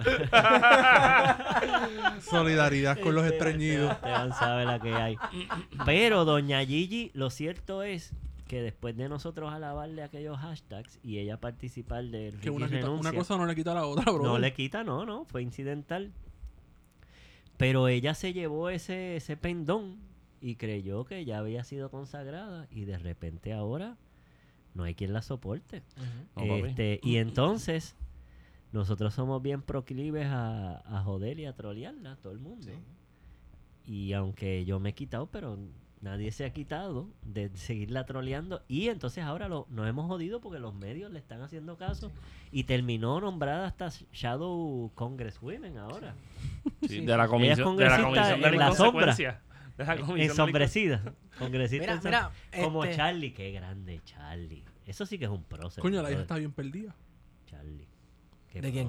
Valerie. Valerie. Mm, Próceres. Esa gente son próceres. Ese es Mira, el procerato. Tú sabes que a mí me hicieron una anécdota, le cierro con esta imagen, de que cuando Charlie y Katy Erazo celebran el 4 de julio en su casa, ellos sacan una vajilla especial que tiene la bandera americana en el fondo de cada plato. tienes que estar tripeando. Tú me tienes que estar Esto tiene que ser real. Y que obligado. ellos comen en ese, esa Yo lo vajilla creo. con la bandera. ¿Y qué comen? Este, Greenpeace, ba- eh, papa, papas Papas majadas. Cabrón, hot dog, lo que comen los gringos, hot dog con Grits. papas majas. Grits. Qué rico. Grits. Aunque yo quiero ser en parte. Yo, Coño, ellos, me dio ellos- hambre, esa comida sureña. Es buena. sí. Eh, wa- eh, waffles. Mira, este, les iba a comentar, eh, hay mucha gente con la de, con el lloriqueo barato de que, ah, pero si ustedes la joden y eso porque está defendiendo la estadidad, si estuviera hablando de la independencia, nadie le decía nada. Dame tenki, Culo con mayonesa. culo con mayonesa, porque en este país, cuando René Pérez Joglar, de- en defensa de la independencia, se ha tirado 78 estupideces, la gente le dice, papi, estás bien, ¿sabes? Estás bien a lo loco. en el peor de los casos lo mandan para Cuba. después Miren, le dicen que renunció a la ciudadanía. y Después le dicen que bien se siente vivir desde allá. Y a todos los estadistas que aman el béisbol, dejen de hablar mierda que Carlos Delgado no está en el Salón de la Fama Por eso mismo. porque es independentista. Y él lo sabe. Y se lo mamó y se lo sigue mamando. Así que y tomó las consecuencias de tomó eso. las consecuencias de eso. Cuando no se quería parar, para el himno cuando la guerra de Irak. Y él se lo dijo a su equipo, a los Blue Jays. Y Toronto le dijo, tranquilo, flaco. es-". De hecho, yo creo que en esa época ¿Eso fue los Mets. allá? ¿Perdón? A los Mets, si no me equivoco. A los Mets A los también. Mets. Pero to- en todo, Todo el tiempo, después, todo el después tiempo se mantuvo. y se mantuvo y bueno, eso ha tenido unas consecuencias para la carrera de- y tú lo oyes por ahí llorando No. Y Al es miembro del. Salón de la Fama de, de- del deporte y del béisbol canadiense. canadiense correcto Coño. Y, aquí también ha sido exaltado una Y cantidad de veces. entendido que es- en Toronto homenajes cabrones su número retirado todas las Claro. jodidas. Miren, hablando de estatus. Uno de los, antes de eso, uno de los mejores Eh. bateadores que ha dado esta isla. De los mejores, de los más consistentes jorroneros, ¿sabes? Una bestia. Y su padre también, seguridad de Juan Maribra. Cao Delgado. Hasta ahí. Don Carlos. Ah. Delgado. Boja eso, men, boja eso. Te van a atacar. Eh, nada, nada. Hablando de estatus y abogar por cierta cosa, no, yo, yo hoy vi un video en el cual me sentí bien extraño porque vi este, al presidente de México, a López Obrador, Así diciendo- México. claramente, clara y precisamente, eh, yo apoyo la independencia para Puerto Rico. No fue tan claro, pero. Fue, para mí fue bien claro. Para mí fue más claro que todos los políticos que han pisado esta isla, que cogen el dinero de todos los pendejos de Youth Democrats y John Republican, para que al final, para que al final digan, yo creo que la determinación de Puerto Rico y que Puerto Rico debe decir, mira, Bernie Sanders el otro día, hablando con René, con Calle 13, Oye, a Bernie le dio un bioco y todo. le dio un bioco, que Dios lo cuide. Pero Bernie Sí, también, malito, también ha resbalado y ha patinado en Sí, esa. sí, Yo sí. prefiero que me digan, mira, la estadidad es lo que hay para Los demócratas patinan en dos cosas. Ajá. En el Estado de Israel, la cuestión judía, Y con nosotros, y en Puerto Rico. Siempre. Sobre todo los demócratas este, liberales. Ahí es donde se le los más tranca. progresivos. Y en destruir a Libia y el norte de África. No, no, pero casi ellos están completo. claros de que son Y Túnez. imperialistas. Y Túnez. Pero imperialistas con bombitas y flores. Sí. Bueno, es que Claro, yo, yo creo que lo que le molesta, ellos no le molesta el imperialismo, ellos le, le- le molesta la forma en que se ejerce. Tiene que ser. Claro. Que igual ha sido así en Puerto Rico, a ellos no le molesta la colonia. Tiene que a ser ellos imperialismo verde. cómo se ejerce la colonia. No sean Imperialismo tan verde. burdos. Claro, no sean idiotas, denle un poquito más de participación. Con guantes de seda, señores. Claro, y uno, ve, seda. y uno ve esas discusiones a principios del siglo XX sobre Puerto Rico y, y- y había momentos donde, pues, donde se está dando el, el switching imperialista entre los republicanos y los demócratas, ¿no? Los demócratas antes eran los conservadores y viceversa. Que, que el problema no era el problema no era tener colonias de ultramar y extender los límites del imperio estadounidense más allá de sus fronteras continentales, sino era cómo se ejercía. Porque al, al final de cuentas nosotros somos el nuevo imperio naciente y si Francia tiene pertenencias acá, Inglaterra tiene guisos por acá, pues entonces ¿por qué yo no puedo si yo estoy más cabrón que ellos? No, no, no, también vayámonos un poco más para atrás. Eso tiene un historial con el despotismo ilustrado, que eran estos reyes, que eran unos tiranos, pero eran unos tiranos de mano blandita. No, vamos a poner más instituciones en nuestras colonias para que la gente participe más. Bueno, ¿quiénes participaban? Los hombres blancos que tenían tierras, etcétera. Pero todo tenía que redundar al final en la consolidación del poder y en el crecimiento de las arcas del Estado para financiar guerras y etcétera, etcétera. Mira, hay etcétera. que. A mí me parece que es importante lo que dijo el presidente de México, Andrés Manuel Rodríguez eh, Obrador, López. porque López. López, porque es el compromiso histórico de México que ha tenido desde siempre, este, desde que estaba el PRI, este, que siempre han sido solidarios con la independencia de Puerto Rico, pero y eso es porque es así. Bueno, lo mencionaba Tito Román de- en, en el principio, porque la independencia, y no es porque esto es un dato boricuazo quizá, porque en la independencia de México hay un general de Fajardo allí que, que comienza su lucha por la independencia de México y después por la Gran Colombia, y ese es. Antonio Valero de Bernabé. Así que desde ahí hay unos lazos entre México y Puerto Rico de la descolonización, y yo creo que el presidente de México tiene eso bastante claro. Y lo que hizo, más allá de que dijera contundentemente de que cree en la independencia, es reafirmar lo que siempre ha dicho México como Estado, ¿verdad? Que respeta la soberanía y la determinación de los pueblos. Y que apoya la independencia. La, el, el caveat, si se podría llamar así, que, que hubo de esta declaración. Aquí no somos abogados, pa. el- es que hay una cláusula en la constitución mexicana que le impide a México eh, intervenir en los asuntos internos de otra nación. Y en este caso sería un asunto interno. De los él, lo, él lo dijo así Sí. López Obrador de los Estados Unidos. Pero y ese es el pero que él hace que lo que dice Warionex que México siempre ha apoyado y él le usó esta frase la independencia de los pueblos y que ellos también y a eso se debe la cláusula en la constitución y lo que él explicó que México ha sido invadido y fue invadido por Napoleón, por el títere que, que mandó de Austria-Hungría, etcétera, Estados Unidos. Estados Unidos, etcétera, y todas las guerras múltiples que hubo en la frontera y que ellos han sabido y han vivido en carne propia lo que son invasiones y que no quieren tenerlas en su territorio de nuevo.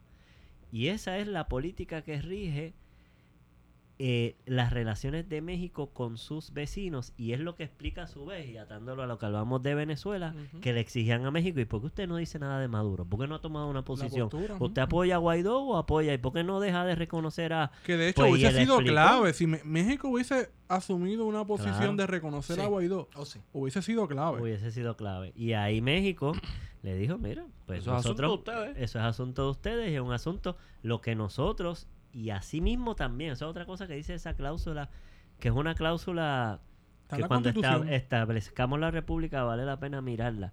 No solo eso, sino que la cláusula habla de que ellos apoyan resoluciones pacíficas de los conflictos. Y se ofrecen a Por eso es mediar. que ellos ahí se ofrecen a mediar.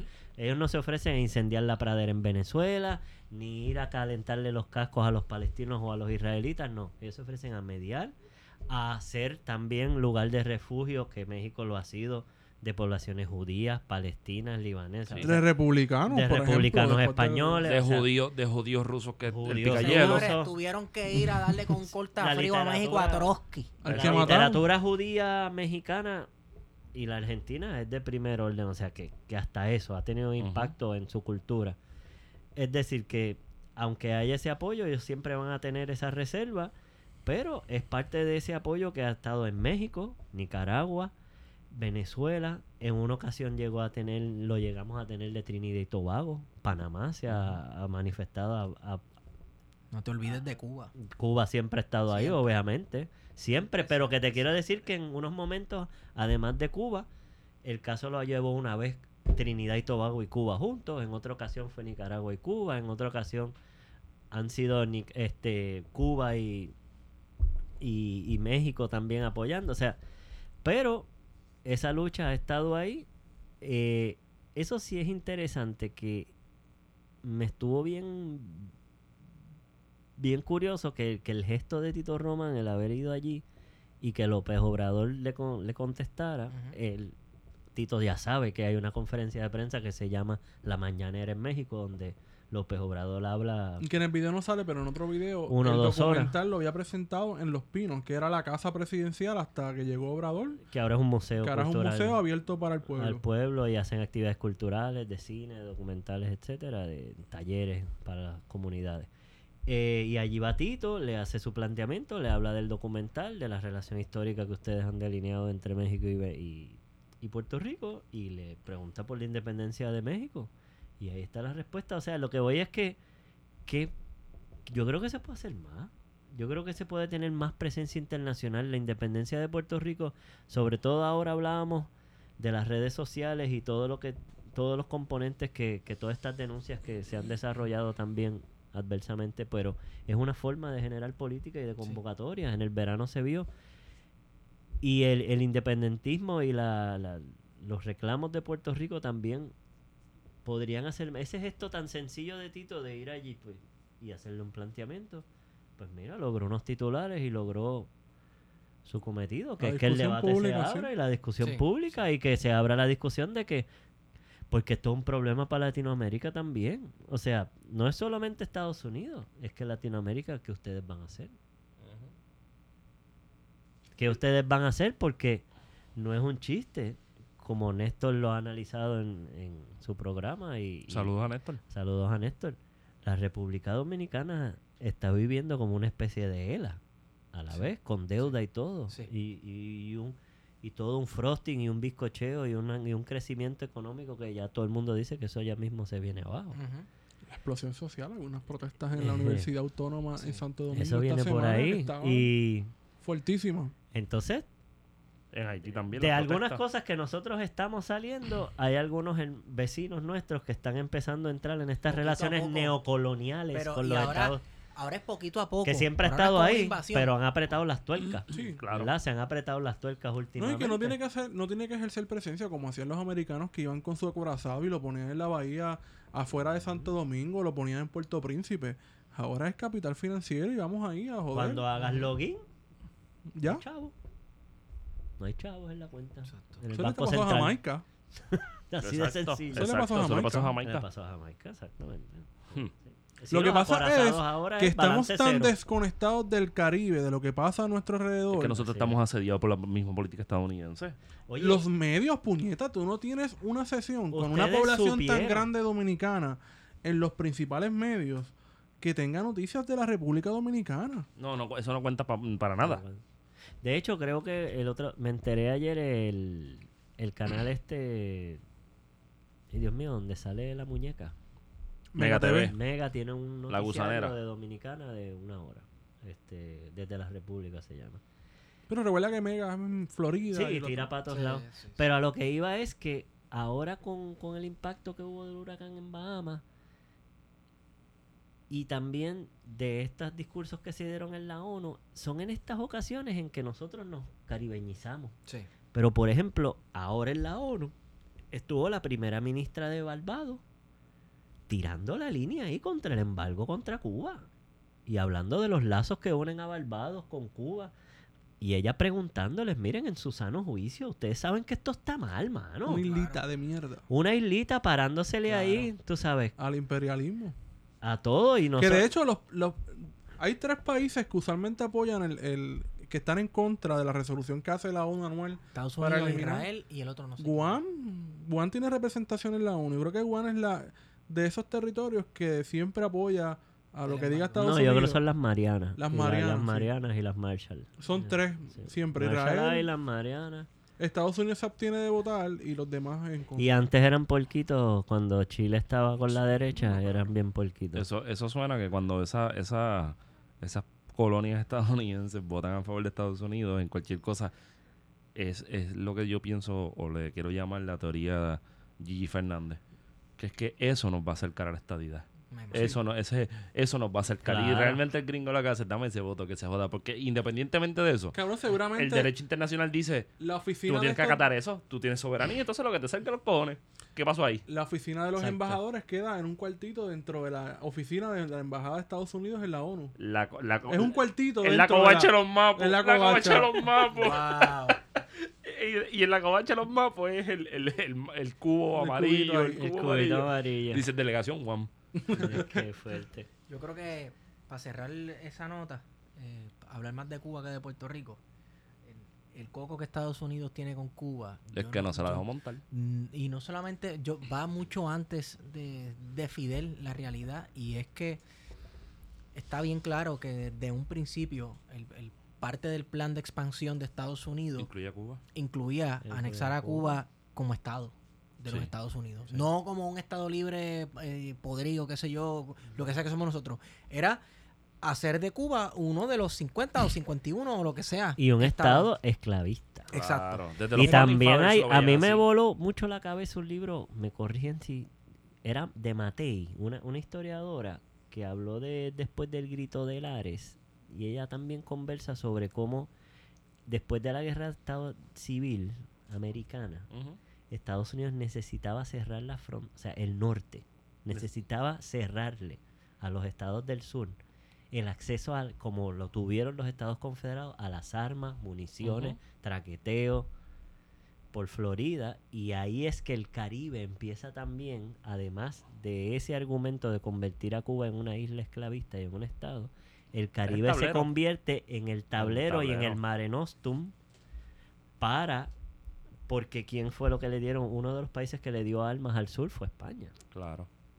Pues, o sea, el Caribe se empieza a convertir en un asunto de como la frase de ahora, seguridad nacional. Pero inclusive de- desde... y después vino el canal y todo lo Y que antes, sabemos. inclusive- y se Atavieques y a Ceiba, para, para ta, ta, ta, ta, ta, ta, ta. 1868, 67, posterior a la guerra a la guerra civil norteamericana, hubo intentos de Estados Unidos de anexar, de, de tomar la, lo que se llama la Bahía de Samana en República Dominicana. Correcto. Y los dominicanos dijeron, chévere, dale, vamos a hacerlo. Eso es tuyo, ese pedazo es tuyo, ¿verdad? Para crear una base carbonera.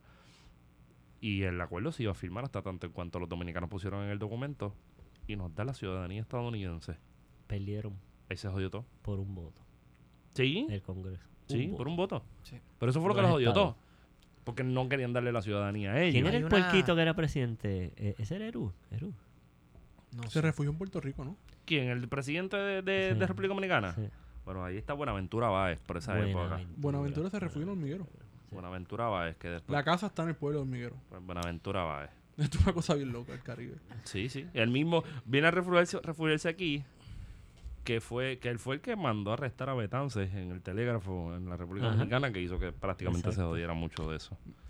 Pero Qué mira, chévere. La situación en, en Cuba está, está crítica. Sí. El 14 de septiembre creo que fue que hubo el mensaje del presidente diciendo no van a llegar barcos petroleros. ¿Por qué? Porque saben que Estados Unidos volvió a joder con el embargo y activó nuevamente varias de las leyes que habían sido derogadas y, y entre ellas pues pone sanciones a los petroleros que, que llevan el petróleo a, a Cuba de manera que el suministro del combustible ha afectado no solamente la electricidad, sino los vehículos, la transportación. Se ha tenido que reducir la jornada laboral. eh, los apagones cada vez son más constantes. eh, y la gente se está organizando porque no es una cuestión como lo que está pasando en Puerto Rico, que es poca vergüenza del gobierno, de Sí. la falta de, de mantenimiento, la corrupción, etcétera. Es una cuestión política en la que se exige que la ciudadanía se prepare y la ciudadanía cumple, ¿no? O sea, o sea, hay unas expectativas de que hay que reducir el consumo eléctrico, hay que, hac- hay que cumplir estas métricas. Eh, es un proceso bien interesante. Quizás podemos estar hablando ya de un segundo periodo especial en tiempos de paz. Esperemos que no. Eso lo podemos dejar para las próximas semanas y retomar episodios de nuevo. Hay una delegación, vamos para allá. En noviembre. Mm. Bueno, a buscar esos Q. Tengo que buscar esos Q, chicos, que la cosa está... se- De fulas. Bueno, yo creo que ya con esto es suficiente. Esto, traímos a Marquito para que se curara un rato.